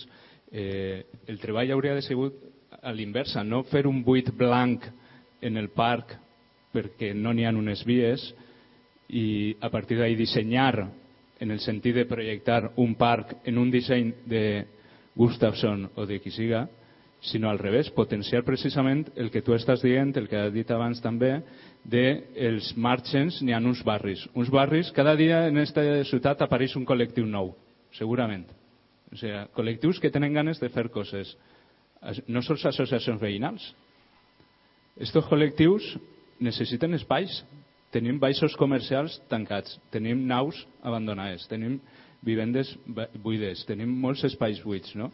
I sobretot tenim mogolló de sol per cedir, perquè està buit. En aquest sol es pot fer un parc i jo vaig a tornar a insistir en aquesta pregunta perquè n'hi ha un referent molt interessant en Berlín, segurament algú ha estat per allí, que és l'aeroport de Tempelhof. L'aeroport de Tempelhof és el primer aeroport peatonal, no és el de Castelló, és el de Tempelhof. És un aeroport que de, immediatament després de ser aeroport no cal un disseny per a fer un parc, sinó que només cal obrir les portes del parc, de l'aeroport, no? En aquest sentit, al voltant dels, del parc central n'hi ha molts espais que evidentment no són les vies, però n'hi ha molts espais que poden ser apropiats per barris i, i immediats eh, per a fer parc, no? per anar fent parc i al final la idea, el que també deies abans, no? o sigui que hi ha una identitat al voltant del propi parc, igual que el comentava Fernando un dia, no? perquè no n'hi ha una identitat al voltant del Jardí del Túria, o sigui, en altres ciutats, com per exemple Nova York, cada, bueno, també és de veres que és per iniciativa privada, no? però el fet d'una fundació que fa el Highline o el, el, el fet de donatius de cara a un parc, o sigui, per què no tenim identitat de l'espai públic en el sentit d'apostar per ell des de la iniciativa també privada? No, no en unes plusvalies i tal, sinó per, per identitat, no? Parlem d'exemples, si voleu, o... Jo era por romper y salir un poco de este callejón Es decir, yo lo que creo es que ni los ciudadanos de esta ciudad mm, exigimos tener una ciudad para disfrutarla, ni los colectivos, ni las empresas, ni las fundaciones. A mí cuando, y voy a decir cosas concretas, cuando se plantea la avenida del puerto que lleva al puerto y de repente el proyecto se, para mí el que lo ha dibujado es, me da igual sea quien sea, traza dos líneas y coloca todas las vías para que le quepan todos los coches que quepan. Yo en aquel momento, bueno, ni dibujó aceras como tocaba, ni los árboles que tocaba, ni un carril bici, y se fueron dando cuenta y llegaron a lo que es. Yo en aquel momento llegué a plantear que ojalá sin que dañase a nadie, hubiese aparecido un tsunami que hubiera traído el agua por toda la avenida del puerto, el agua del mar. Se hubiera ido el agua, se hubiera levantado todo el, asfalto y las semillas hubieran creado una, una selva. Y entonces, a partir de la selva, del espacio libre rescatado para la naturaleza, vamos a ver cuántos autobuses o cuántos coches o cuántas bicicletas, cuántas personas queremos que o necesita esa avenida para llegar al puerto. Decir, aquí siempre lo hacemos llenando de asfalto y luego, si nos fuerzan, vamos quitando espacios. Pero eso no solamente ocurre aquí. Es decir, ahora estamos hablando de los barrios que, da- que lindan con la zona esta central. Está claro que si, si el ayuntamiento quisiera y tuviese fuerza e interés, esos espacios que ahora no son necesarios para que los cercanías y el AVE entren y salgan, claro que se podrían ir recuperando. Y cuando hablabas de los treinta y tantos millones, yo creo que ese espacio, solamente con que hubiese una lluvia muy fuerte y cre- cre- creciesen los árboles, esos árboles que encima nos van a costar poco dinero de mantener, porque son árboles que más o menos funcionan en un clima como el nuestro, que es un clima de lo peor que hay. Cuando hace falta el agua no llueve y cuando no hace falta el agua llueve. Pero hay una serie de árboles que son muy sufridos y que funcionan. Entonces yo tam- tampoco acabo de ver que cada barrio, en concreto Ruzafa, y por supuesto se merece tener lo que le corresponda, pero deberíamos plantear qué queremos, la ciudad que quiere ser. ¿Quiere ser una ciudad que desde el centro se comunica con el exterior, con esa huerta que tampoco se acaban de creer los políticos, con ese espacio exterior, ocupando esa zona azal que nos llenaron de asfalto? Y es una tontería, pero la ciudad de Valencia, a partir de no sé qué mes, tenemos unas temperaturas muy elevadas. El viento que viene, la brisa del mar, cuando pasa por el verde, se suaviza, se mantiene y refresca el clima. Cuando pasa sobre el asfalto, sobre los contenedores metálicos, es todo lo contrario. Se calienta y nos aumenta la temperatura de la ciudad. Cuando hablamos de el verde sí, el verde no, el verde no es que sea una panacea, pero el verde nos ayuda a tener un microclima, a tener una humedad, a de alguna manera sentirnos más relajados que yendo sobre el asfalto o sobre las aceras. Decir, yo creo que habría que plantear una ciudad que todo el espacio, y por supuesto no dejar a ningún arquitecto que edificase nada, y así declaro, en ningún espacio de los libres. Ya tenemos bastantes solares edificados para reconvertir. Entonces yo creo que lo que tendríamos que defender es el espacio libre y conectar todos los espacios libres y ver la ciudad para quién queremos que sea, para ir en coche de aquí al Politécnico y volver en coche o queremos que de alguna manera los ciudadanos podamos disfrutar.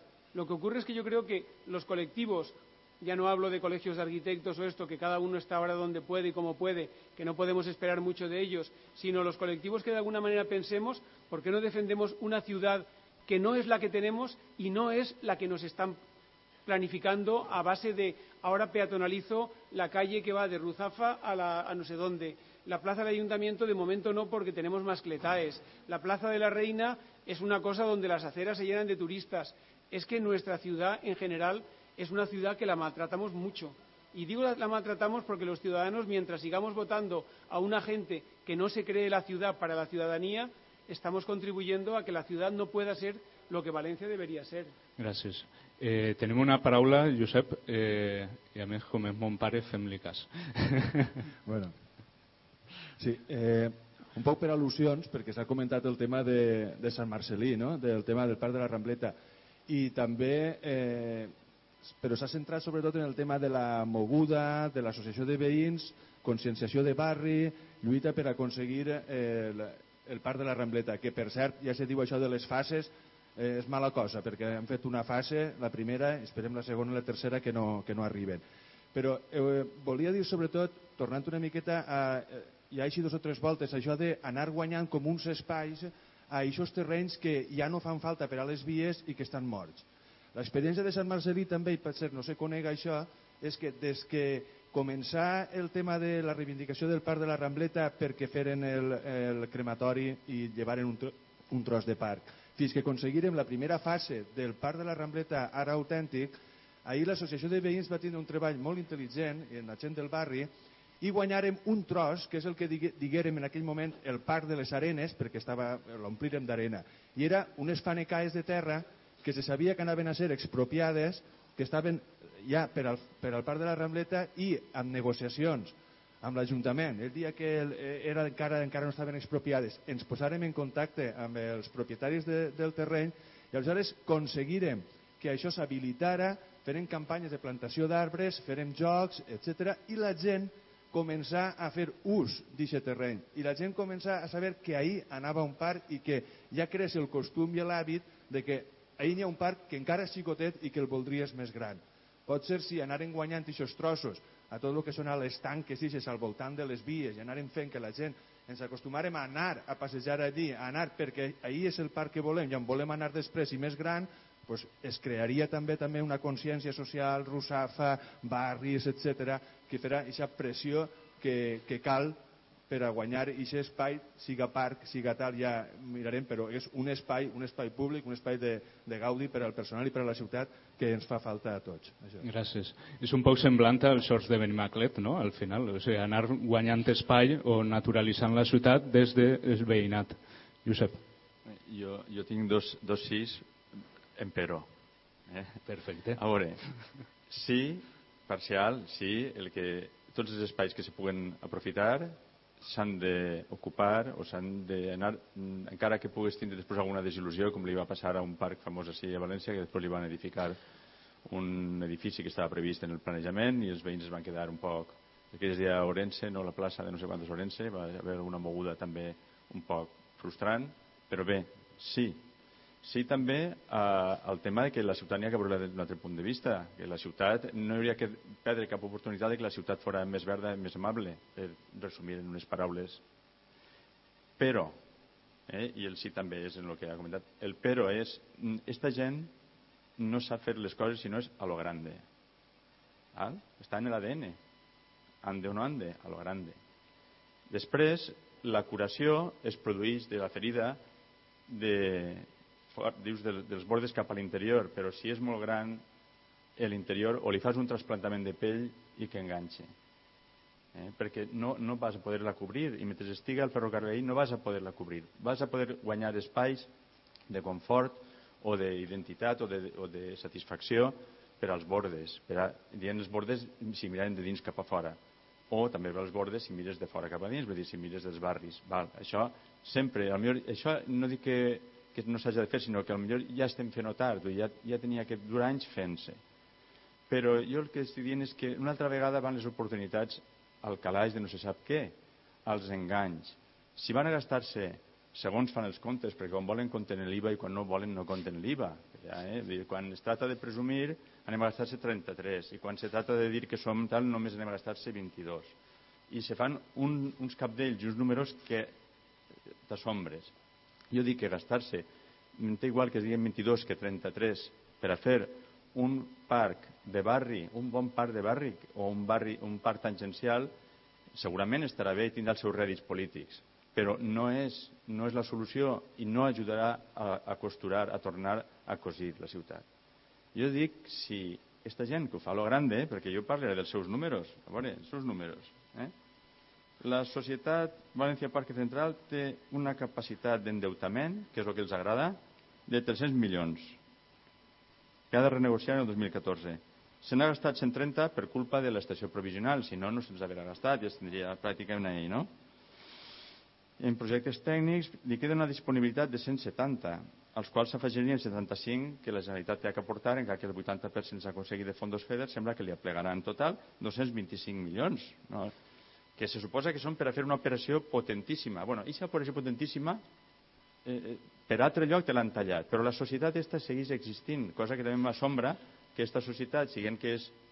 és, és... Explica el que és la societat. Bueno, si de cas. com va dir fa, poc, va dir la, la, fa un any la, ministra Ana Pastor en una compareixença al Congrés, de, al Congrés de Diputats quan anava a dir vostè què va fer, què, a què es dedica i va dir el discurs típic la herencia que ha recibido y tal y cual va explicar dir eh, saben ustedes que tenemos unas sociedades en muchas ciudades que sirven para la integración del ferrocarril en la ciudad y las transformaciones urbanas que pueden dar una oportunidad. Una frase que estava clar que era de la etapa anterior, per una frase molt prou bonica. Bé, doncs, aquestes societats normalment estan participades, en aquest cas, Generalitat, Ajuntament, Ministeri, Adif i, i en deixaré algun altre agent eh, tal. Però normalment no tenen un capital propi, sinó tenen un funcionament tipus empresa en la que aspiren a gestionar-ho tot i eh, com a UMS, a altres empreses públiques, pen, mm, se, suposadament se financiaran d'una comissió d'allò mateix que ells gestionen. Per tant, quan més diners gestionen, ells més diners tenen com una comissioneta per a fer-los funcionar. Eh?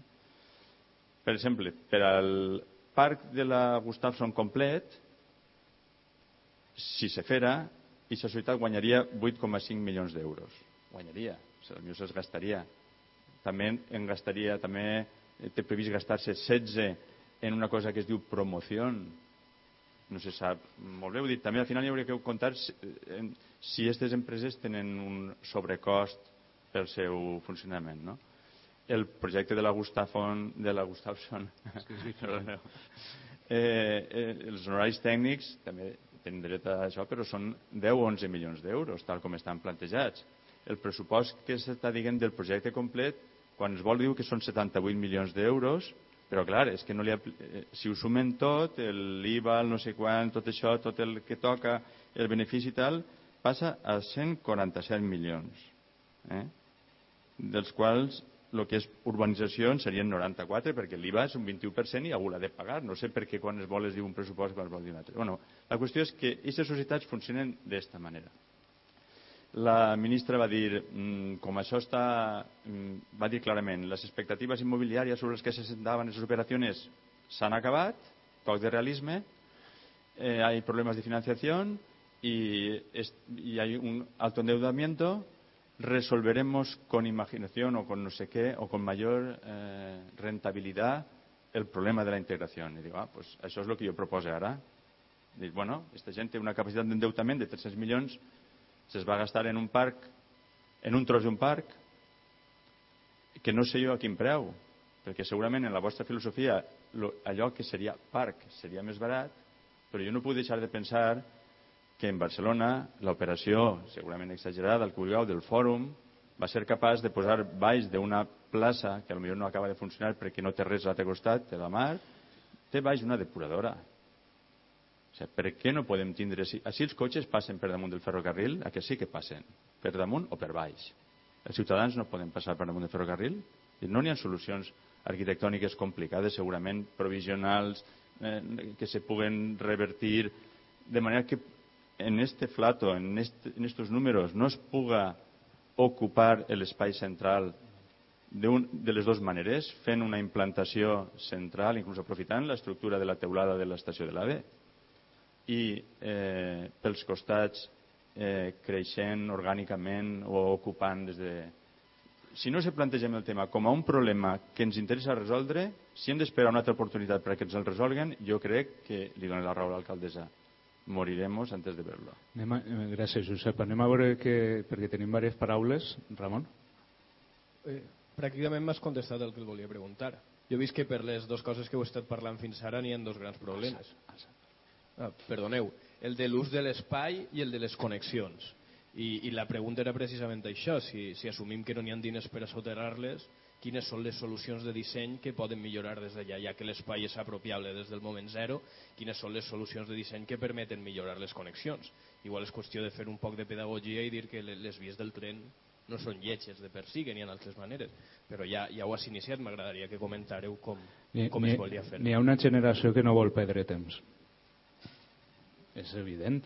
O sigui, jo, eh, eh, és evident, és que 25 anys, per a què? No? Ah, no, ¿volíeu contestar o...? Pues Rafa, por favor.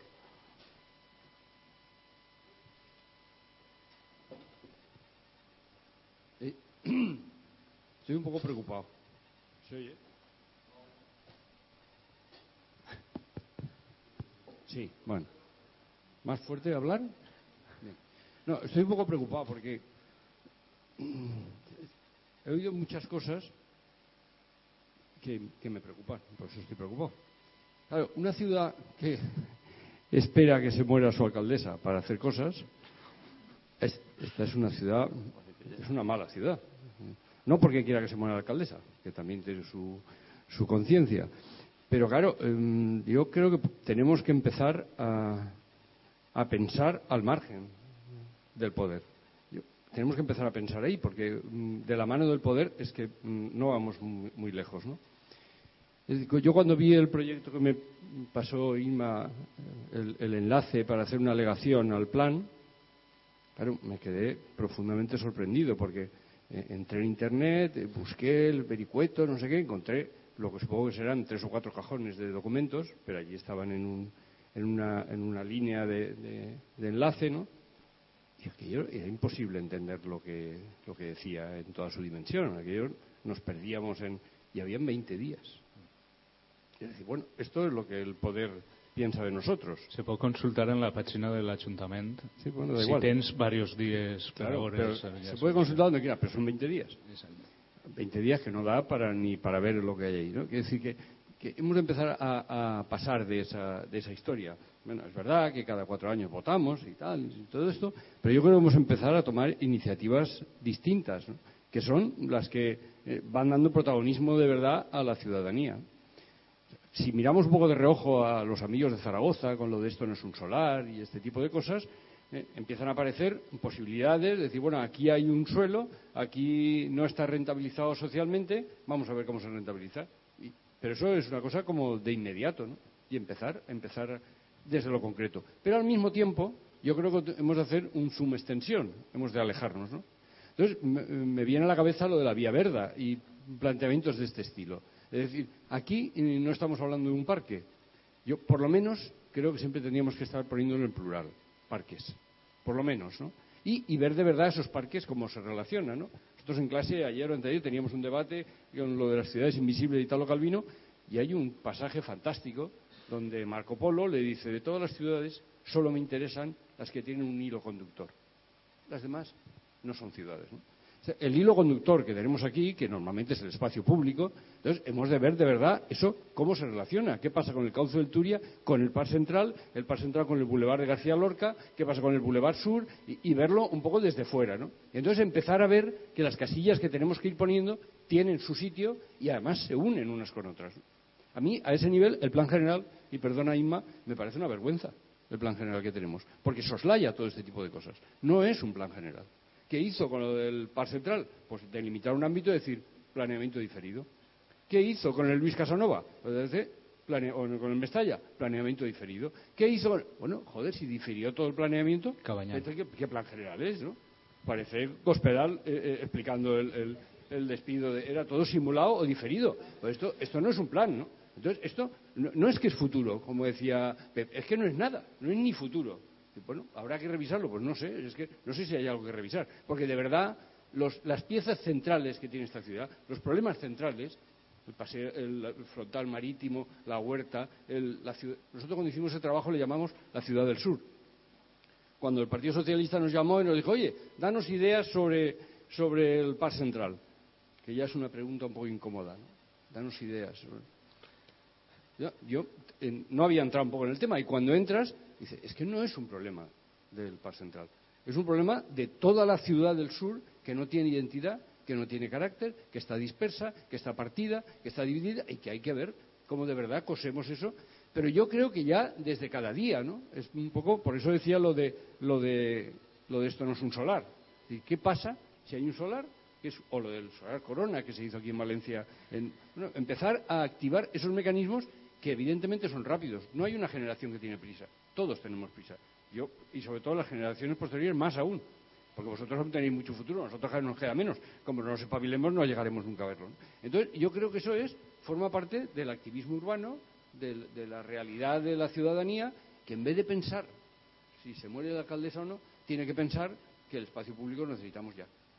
Jo, de totes formes, pense no només que és d'activisme urbà, sinó tu l'altre dia em comentaves que en els anys 70-80 començàveu a fer plans generals, no?, per a...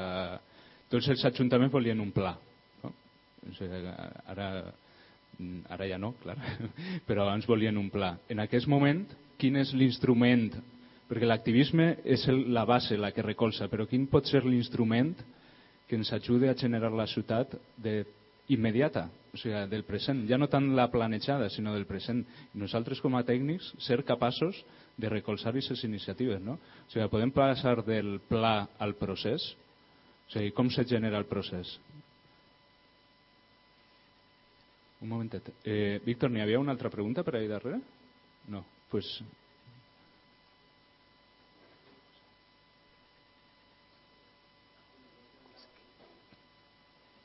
Sí? Sí. Només comentar unes realitats que, que no s'han comentat encara i que crec que eren importants molt ràpidament.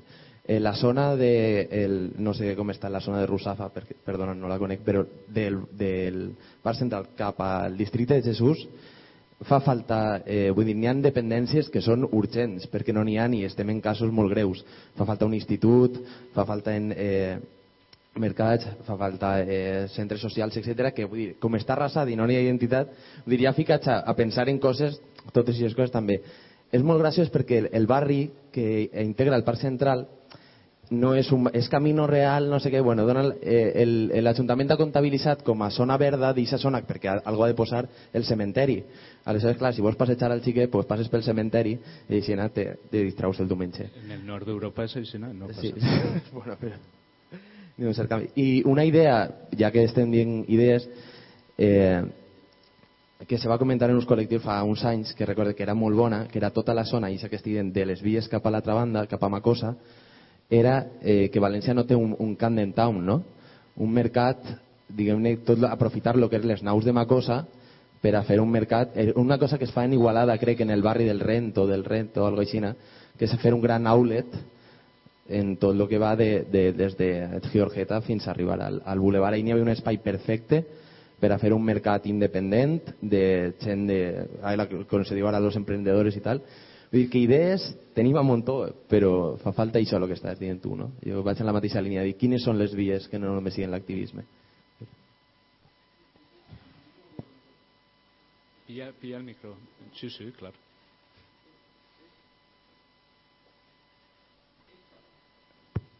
Es sobre las plusvalías. Porque yo por lo menos cuando estudiaba marxismo, cuando era joven, la plusvalía era un pecado. Era un pecado inconfesable. Si uno tenía una plusvalía no lo decía. Y yo creo que hemos de recuperar ese concepto, porque la plusvalía es un enriquecimiento injusto. Por eso hasta la ley dice que tendrán que compartir las plusvalías los propietarios porque se están apropiando de un beneficio que no le corresponde. Por lo tanto, yo creo que esa es una esencia también importante porque subyace en todos estos proyectos que pretenden financiarse con el atraco, el atraco colectivo, porque las pluralidades no son otra cosa que el atraco colectivo. Por lo tanto, esto deberíamos empezar a tratar de sonrojar a quienes grime eh, la pluralidad con esa ligereza. Por ejemplo, el ministro de Defensa socialista José Bono, que dijo la famosa frase cuando se planteó en la primera operación en los cuarteles, el Ministerio quiere sentarse al festín de las plusvalías. Y lo dijo con estas palabras que se me han grabado para siempre, y no sé si ponerlas en mi RIP cuando me muera, ¿no? porque eso me parece una cosa insólita, que un ministro lo diga y que sea socialista. Eh, las plusvalías son pecaminosas, en el sentido cristianoide de la palabra. ¿no? Y esto hemos de forzar para que se castiguen, por así decirlo. Y si no se pueden castigar, que reviertan de verdad, de una manera directa, en, la, en, la, en, la, en los bienes públicos. ¿no? Gràcies. Passa el micro cap arrere, Rafa.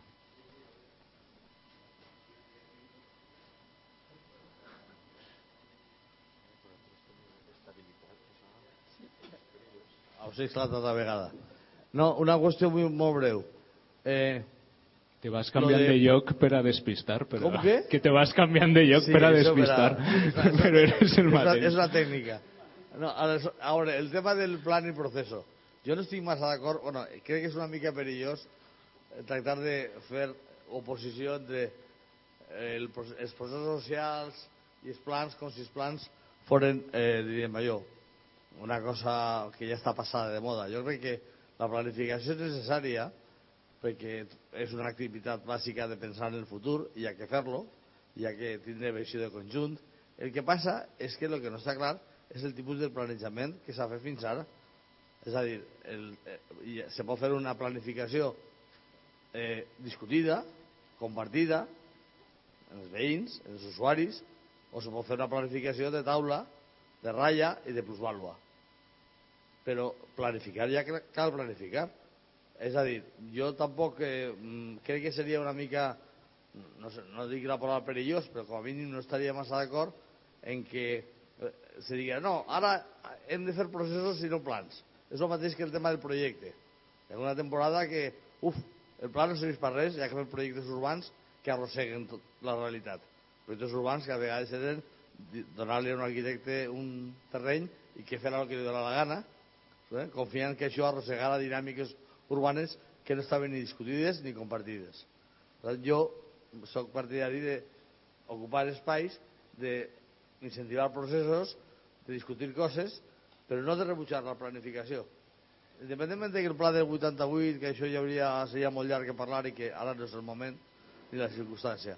Però jo penso que la planificació pot ser bona i, Jo- i participativa i no dolenta.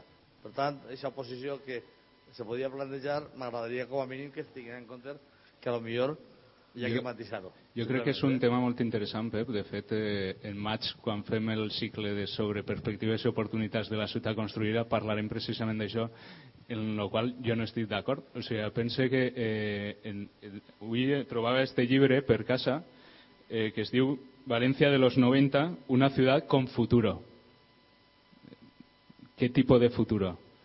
O sea, con futuro, què vol dir con futuro? O sigui, el planejament només parla que del futur, però el futur d'una manera de promesa, no? O sigui, que te vaig a prometre un futur en el que tu vas a tindre un equipament, un vial, un llumenat, un verd, un no sé què. Molt bé, però i mentrestant què?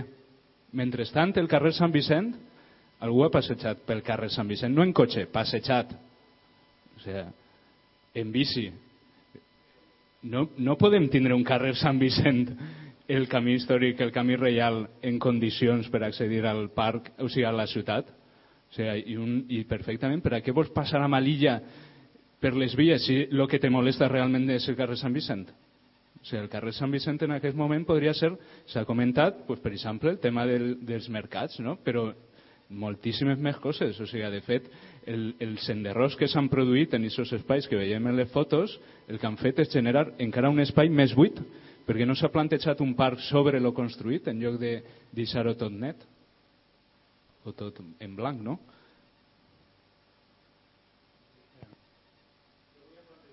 Se sent? Volia plantejar una qüestió que no sé si és molt, molt adient el que estem dient, però de la mateixa manera que a mi em va semblar que quan es va acabar eh, l'estacioneta del trenet eh, hi havia un altre projecte paral·lel i és evitar que tota la gent de l'Hort a Nord arribés fàcilment al centre de la ciutat i a canvi ja no arribava al centre de la ciutat sinó que arribava a les grans superfícies comercials en la modificació que es va fer. Ara, aquesta modificació del sud no pretendrà també el mateix que la gent que ve de Gandia o d'Alcoi o fins i tot de Castelló i arriben pràcticament al centre de la ciutat, a l'estació a l'estació dita del nord, eh, que deixen d'arribar allí i que arriben a altres llocs, diguem-ne, de més interès comercial. Això va lligat també al projecte del Parc Central, perquè jo, jo vull que la gent que ve de Gandia, i crec que és bo que la gent que ve d'aixòs llocs arriben a l'estació de Demetrio Ribes, perquè no han d'arribar. I si el problema és, eh, que m'imagino que és que no ho sé, si això, el fet del Parc Central, el projecte del Parc Central, significa que aquesta gent ja no arriba a on arriben ara. Que aquesta estació es dedique a altres usos i que se'n vagin a fer la mà o a la porta d'una gran superfície comercial. Que els porten cap allà. Aleshores, jo crec que, que vaja, potser no siguin incompatibles, que les vies també es poden soterrar i tampoc no és precís que ocupen una superfície tan ampla com ocupen aquí, des de que entren fins a, i que baixen plan-se, i que aleshores el fet de que la gent arribi a l'antiga estació també és compatible amb que les naus de, de Ribes pròxims a Russafa deixen de ser de l'espai de l'estació, perquè l'espai de l'estació no té per què ser tan ample com és actualment, i fins i tot es poden soterrar i arribar, però el problema que arriben on deuen d'arribar aquesta gent jo crec que és fonamental i també ens hauria de preocupar. Bé, no sé, Gràcies. planteja la qüestió. Eh? Això, en, en teoria, no corre perill. No corre perill perquè estem una altra vegada en el segle XIX. Hem passat de tindre una única estació a tindre'n tres. Anem arrere. Tenim l'estació, l'estació terminal, estació central, la única. Ens han venut quina. Ara en tenim Ixa, tenim la de, mig, la de llarga distància, que és la de Sorolla, i tenim una que, eh, com, a millor com venen, parlen castellà, pobres xics, a lo millor ja no els fem cas, tenen la de Sant Isidro, no sé si dir Sant Isidre, perquè a nosaltres seria el Sants de la Pedra i Sant Isidre és madrileny, però bueno, això és una, un desvarío. La qüestió és que ara tenim tres estacions ferroviàries en esta ciutat, tres terminals i una passant, que és la del Cabanyal. Anem arrere. Si fora realment conjuntural i transitori, bueno, però no, és que jo tinc clar que això són 20 o 30 anys i si no s'acomodarà la ciutat a un altre funcionament, ojalà funcionarà millor en el tema del transport combinat, que si el metro, que si el tramvia, i això no siga ja important i que és, eh, una vegada has entrat en València ja és ja has aplegat a la destinació, té igual a on exactament baixes. Però, però no, no hauries de patir en això. El projecte eh, que no naixerà tenia previst que l'estació estiguera... mm, Bueno, utilitzava de pretext l'estació de, de Demetrio Ribes i als seus peus llançava una estació soterrània de 750 metres en què el cos de l'estació realment estava a l'altre costat de les grans vies. Però havia una intenció en edificar pegat a l'estació de, de, de, Ribes de manera en què el que havia darrere era un centre comercial, reconvertir l'estació de Ribes en un centre comercial i que el flux peatonal, com si tot el món anara a la plaça de l'Ajuntament, pues, passara per allí a fer compra. Eh? Havien eixides també per l'altra part, per Mestre Sosa o això per ahir, i segurament l'ús faria que aquests foren eh, més funcionals. bueno, eh, així que aquest tema ara eh, no té exactament... Com ja queda desvinculat, és el que entenem, eh, diuen que ara, eh, dins de les propostes de l'alcaldessa, és traure-li al Ministeri el soterrament, perquè ara ja no importa 7 minuts més avant o darrere a plegar a Castelló, ja no importa, senzillament els trens, una altra vegada com el segle XIX, pues, eh, entraran i tornaran a i pegaran la volta pel Cabanyal. Com una novetat, ha dit, eh, en tipus de crisi ingenio. Digo, pues això és que, com ha funcionat sempre. Bueno, eh, enginy, pues, pot ser que sigui enginy, però vamos, no, la qüestió és que aleshores es negocia, o, però no sabem si s'ha quantificat ni res, s'hauria d'haver venut la cabra al mateix temps que se dia a so no va, tenim açò, doncs no, ara l'eixida és dir que ens facin una prolongació del soterrament de Serreria per tal de poder articular i donar continuïtat a l'Albereda perquè el projecte d'alguna manera en la que eh, l'equip de govern té alguna il·lusió o esperança seguir seguint la mar i allà el Pai del Grau ens arreglen això i per una altra part que ens facin una estacioneta la mateixa soterrània més barata per a que se puga eh, deprimir o acabar de posar en soterrani el canal d'accés, que és el tros de García Lorca, i poder-lo alliberar, i aquesta estació ja en el futur ja veurem si se la fa dalt més gran, si se la fa més millor. Això al final són molts diners també. Jo crec que això també és per a 20 anys. Inclús, inclús si ara se signara també seria per a 20 anys. O sigui que aquest tema no el veig jo com a el problema, vull dir, almenys els de eh, Xàtiva, Moixent, Alcoi, Gandia i, i Castelló, jo crec que acabaran tots en l'estació del nord. O de la, de la, jo dic l'estació de la norte, no del nord, però bueno.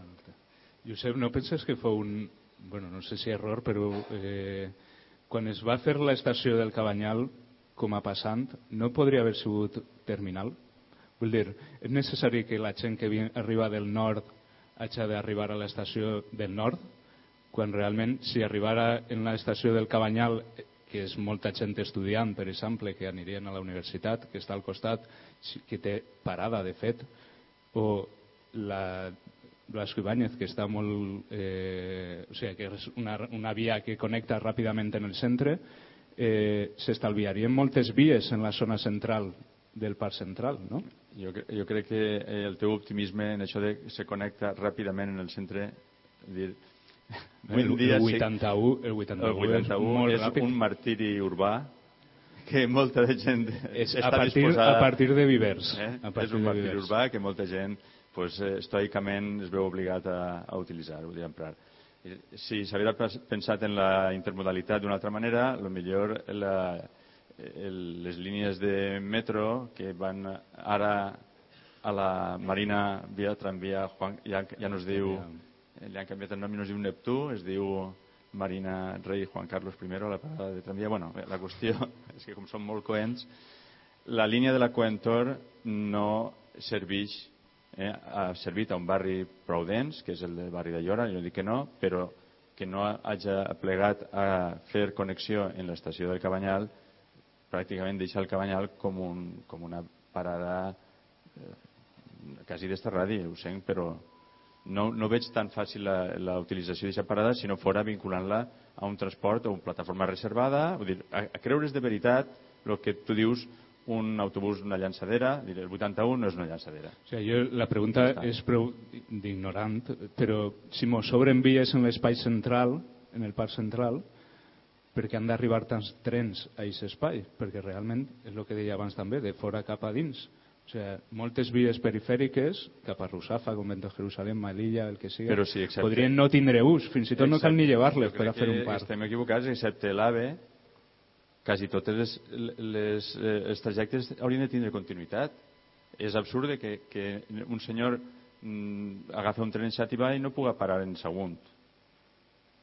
Que, no ha- que, que el seu tren siga Xàtiva-València, València-Xàtiva, no sé, vull dir que sembla, veient la, la geometria, dic, potser te, te diu que no, que dins de la racionalització eh, d'inter- és més fàcil canviar de tren i que això dona uns ritmes més estables i uns horaris més segurs i tal, però jo no ho veig eh, d'aquesta manera. Dir que realment el que s'ha considerat sempre un problema crucial és el pas nord-sud i si dos vies seran prou, que ara és el que la por que tenen tots, és que en dos vies ha de passar tot, però no sols dos vies com tenia plantejat el passant socialista, sinó dos vies pel Cabanyal han d'absorbir el trànsit d'AVE, el trànsit de Rodalies, el trànsit de mitja llarga distància, mercaderies i el port. Bueno, pues, no sé les hores com les tiraran o n'hi haurà menys trens. Vull dir, no, no ho sé. Val.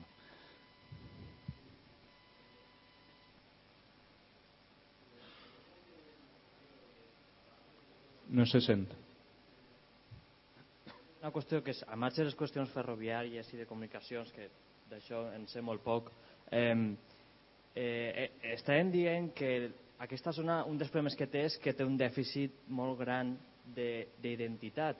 I a mi el que m'agradaria plantejar és fins a quin punt un parc, en la forma que siga, crea identitat. Perquè jo sí que he estat sentint així que Rosafa té unes necessitats, que probablement a l'altre costat n'hi ha unes altres, i, i sobretot plantejar la qüestió de, de quins usos eh, en, la, en les ciutats mediterrànies i probablement en Espanya li, li estan donant als parcs. Jo, i qualsevol que hagi estat en el nord d'Europa i veig els usos que es donen als parcs que, que no tenen cap equip, equipament en el sentit de, vull dir, no n'hi no ha molts bancs, no n'hi no ha, no ha moltes sendes i vull dir, a mi m'al·lucina que quan així se, se comença a construir un parc el primer que veus és mm, carrers, no? carrers i molta llum i, i, i pocs arbres i, i poc verd i m'agradaria introduir un poc això perquè potser estem pensant en una gran zona verda que és un poc el que pareix que, que és el projecte no? de, de, de l'arquitecte aquesta, i, però no sé fins a quin punt això ajuda a dinamitzar un poc la zona o a, donar, o a dotar-la de... O, o, a, o a fer un centre, perquè al millor el que acabem tenint és un solar verd. I, i jo crec que a, a lo millor eh, en, en el, el que tenim en el riu funciona perquè travessa tota la ciutat, però qui travessarà aquest parc si no n'hi ha ni un arbre? I, en fi, eh, totes aquestes qüestions, no? es que, ah, vamos, un poco a lo que estás diciendo de la identidad de un barrio. Yo creo que lo que los valencianos deberíamos mentalizarnos es que lo que nos falta es identidad de valencianos de la ciudad de Valencia. Es decir, que para mí está claro que ojalá Ruzafa tenga su identidad, Malilla la suya, etcétera, etcétera. Pero Valencia, los ciudadanos, tenemos identidad de ciudadanos de esta ciudad o dejamos que esta ciudad vaya como vaya, hagan lo que hagan, tenemos las fallas, tenemos no sé qué y nos conformamos. Es decir, un parque no va a dar identidad a un barrio, pero un parque ligado a todas las zonas verdes, a todos los espacios que se pueden disfrutar en la ciudad, nos haría pensar a los valencianos que nuestra ciudad la hemos hecho como tocaba.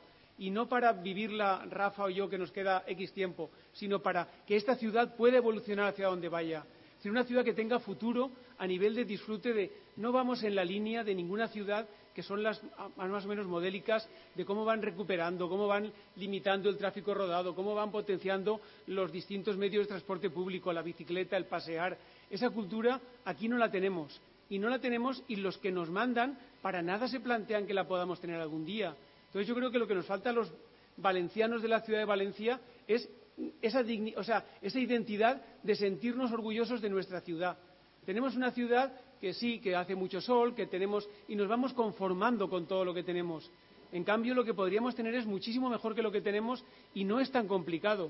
Lo que pasa es que hay que quererlo y hay que de alguna manera buscarlo. El problema es que como los ciudadanos al final actuamos de la forma que actuamos, yo creo que los que no votamos lo que vota la mayoría deberíamos encontrar la forma de hacer ver a una parte de esa mayoría que lo que estamos perdiendo es, la identidad y, una ciudad que podría ser mucho mejor que lo que es. Yo creo que no es quejarse, es decir, es que no nos sentimos orgullosos, no sé, aquí cuando alguien trae a alguien de fuera, a mí de verdad me da mucha pena tener que ir, porque es un poco triste, a la ciudad de las artes y las ciencias para que vean algo que les impone. A mí eso me da pena. Me da pena por lo que nos ha costado, por lo que nos está costando y por lo que nos costará. Y por cómo se han decidido todas estas cosas. Un partido y otro partido. Hacemos pirámides y luego, no sé, yo me pondré mi placa más grande que el otro para la posteridad. De verdad que los ciudadanos deberíamos, y los ciudadanos y la ciudad, decirles a los poderes que están dominando esto, nos hemos cansado ya de vosotros. No sé, dejarnos opinar y dejarnos estudiar qué es lo que debería ser una ciudad como esta. Y no es tan complicado, es que tenemos una estructura de ciudad que perfectamente, si no mandase quien manda en el ayuntamiento y tráfico no fuese lo que es, nuestra ciudad podría mejorar muchísimo, no con muchas cosas muy complicadas. Es por portar a el trinquet de Pelayo, la imprenta Vila, la gallera. Impressionen igual, lo único que son prou inaccesibles, pero impressionen igual, de fet. Eh, crec que n'hi ha moltes preguntes, la cosa s'anima però mos tanquen. O sea, el que haurem de fer és parlar fora. Eh, a veure. Hola.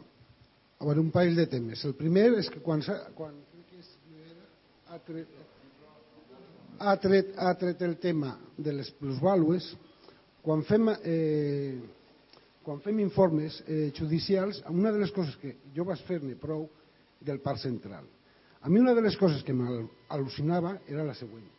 Resulta que la ciutat en el seu moment va cedir uns terrenys a l'Estat.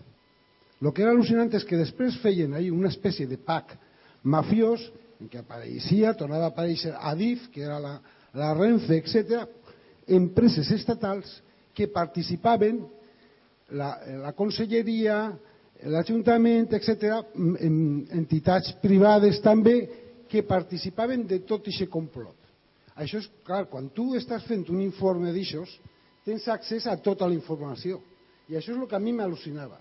És a dir, els valencians som els indis que van pagar en el seu dia i ara tornem a pagar i ens, i ens, ens retornen els diners a base de parts centrals històrics. És a dir, som els indis que ens tornen els trossos dels espills trencats d'aquella època. Això ens ho hauríem de plantejar com a ciutadans, com a hereus d'aquella gent. És a dir, tornem a pagar tres voltes sempre el mateix preu. Cosa, vaig a dir, tranquil·lament, que això passa en les societats colonials. Paguem, sempre estem enganxats al deute. A les ciutats, a les, a les societats se'ls domina per dos motius. O amb l'espasa o amb el deute. Per tant, sempre estem enganxats. I alguna volta els valencians ens haurien de plantejar... Jo, quan parlo de València, estic parlant de la, de la ciutat de València. Ens hauríem de replantejar aquesta situació que ens porta, diguem al segle XIX, a, a Osman i companyia. Sempre, per què no tenim identitat, i vaig a enllaçar en el tema per què la gent no s'estimem aquesta ciutat. Aquesta ciutat no, no se la podem estimar perquè no és nostra, perquè no la creem, perquè ens costa molt. I per què? Perquè n'hi ha uns, uns caps pensants que ens pensen per nosaltres. En el moment en què la gent comencem a pensar i comencem a veure els, els fruits, tant en els barris, en els, en els districtes, en el que és tota, cada, cadascú té un tros de ciutat, comence, crec que començarem a tindre aquesta identitat, aquesta ciutat serà, o sigui, el que necessitem és recuperar la ciutat. La ciutat no és nostra, este és el problema que tenim en la ciutat de València, que sempre se'ns ha pensat des de dalt, des de dalt de la piràmide. El que hem de fer és començar a fer mm, planejament urbanisme des de baix. Des de baix. Jo crec que això és el que farà que puguem recuperar. I n'hi ha una altra cosa. Tenim, els tècnics, tenim una obligació molt important. I és la següent.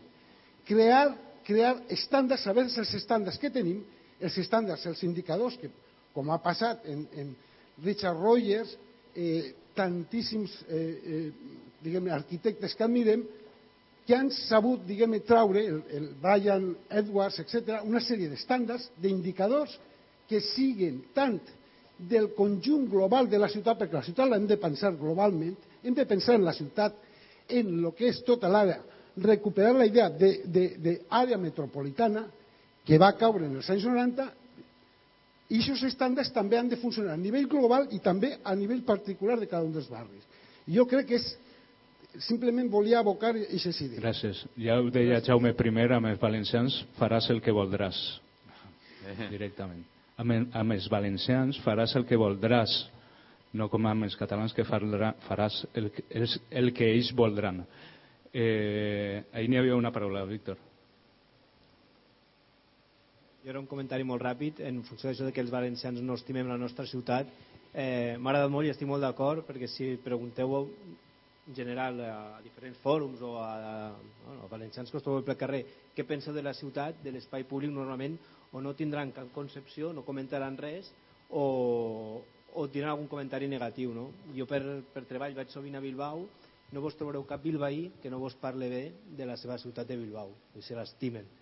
Jo crec que és, que és bàsic aconseguir aquest canvi i, i que els valencians comencem a valorar positivament la, la nostra ciutat. No? Jo crec que és com un, un pilar fonamental per començar a canviar. Gràcies, Francesc.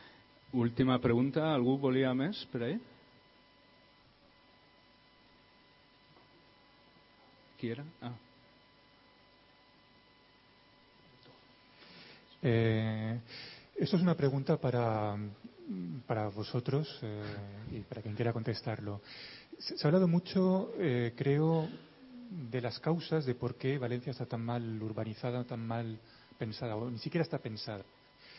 Eh, el tema es que con el mismo dinero se podrían hacer las cosas bien. No es una cuestión de más o menos dinero, que también la es, pero eh, hay muchas cosas, pero no solamente en el Parque Central, sino es las autopistas, la circulación, el acceso a, las cosas, es un poco la urbanización en general.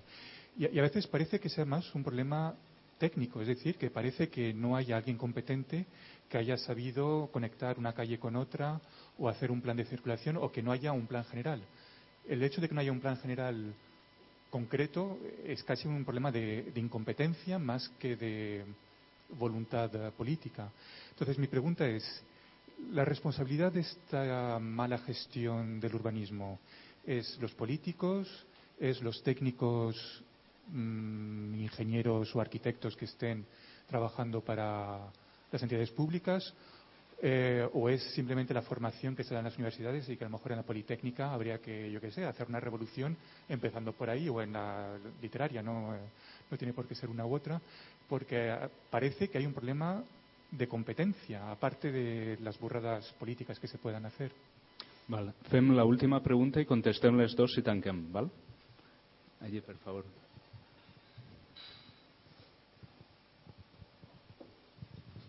Bé, eh, mm, disculpeu-me el meu atreviment, perquè jo veig que aquí sou molt tècnics, molt acadèmics i m'alegra moltíssim.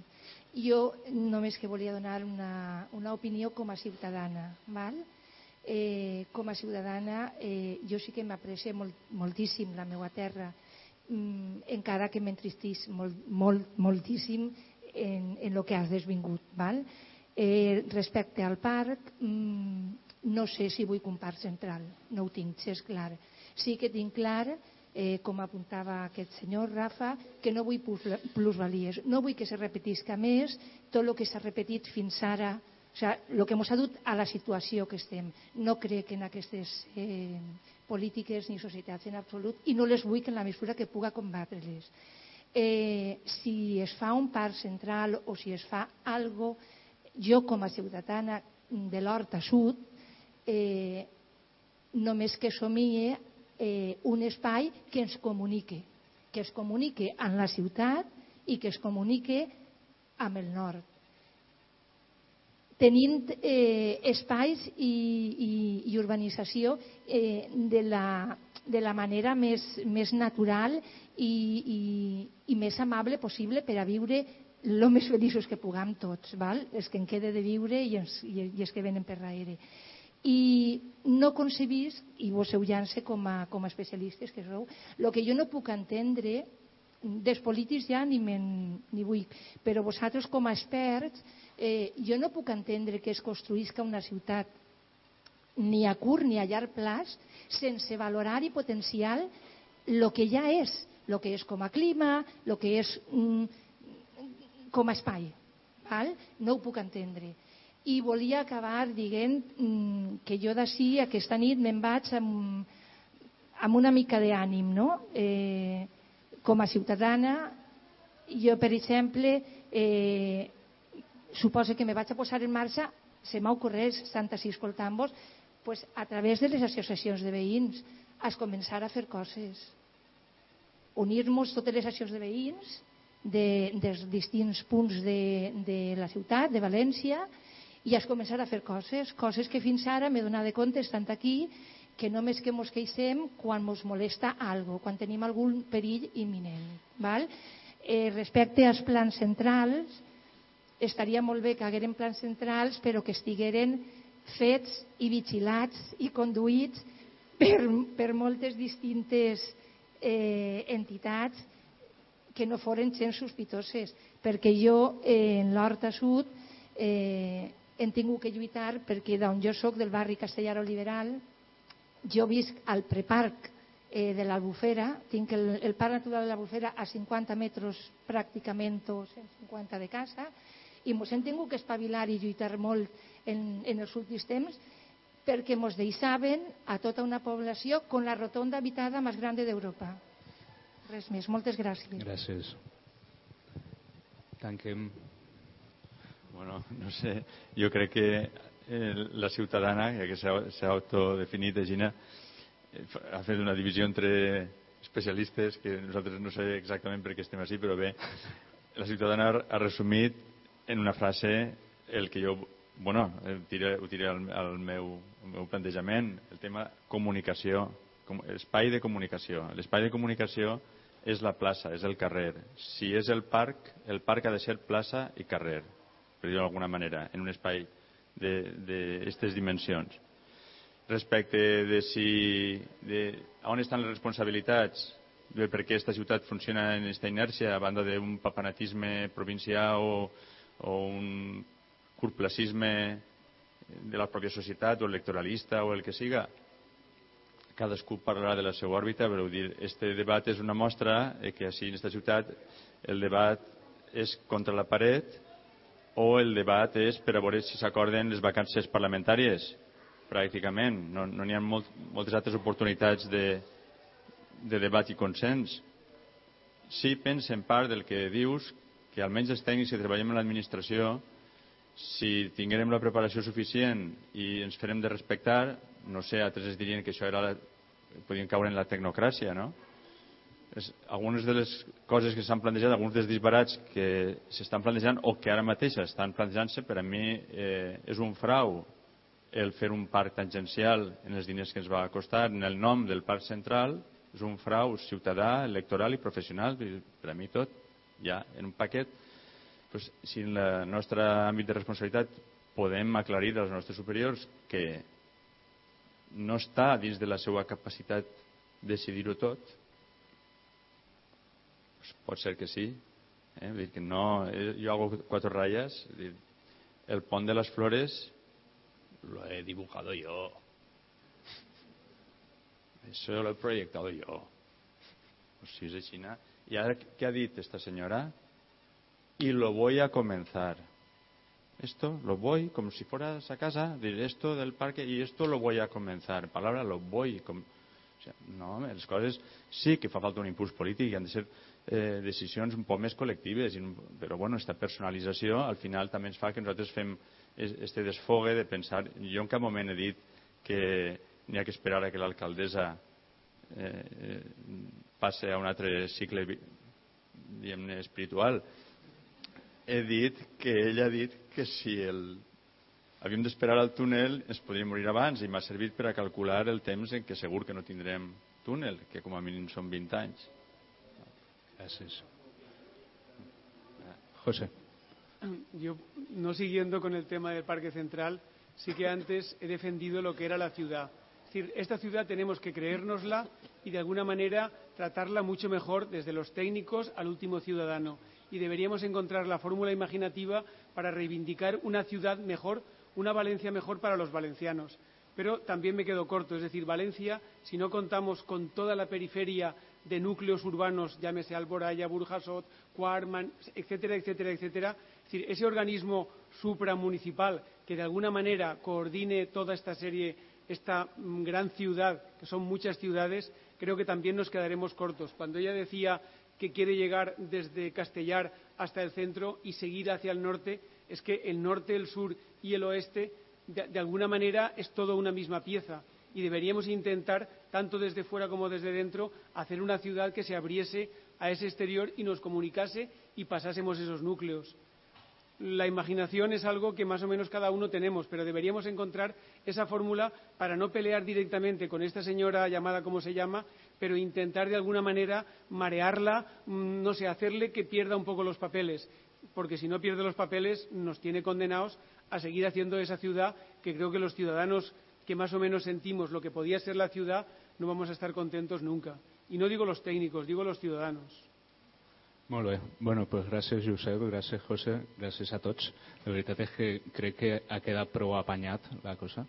Eh, no li posarem el nom de Rita al parc, eh, el continuarem deixant en central i sobretot deixem de somiar no, un poquet i posem a fer, perquè sí que és de veure que n'hi ha moltes idees i n'hi ha moltes possibilitats, més de les que se pensem i no sols per la via de l'al·legació. Eh, bona nit i a sopar.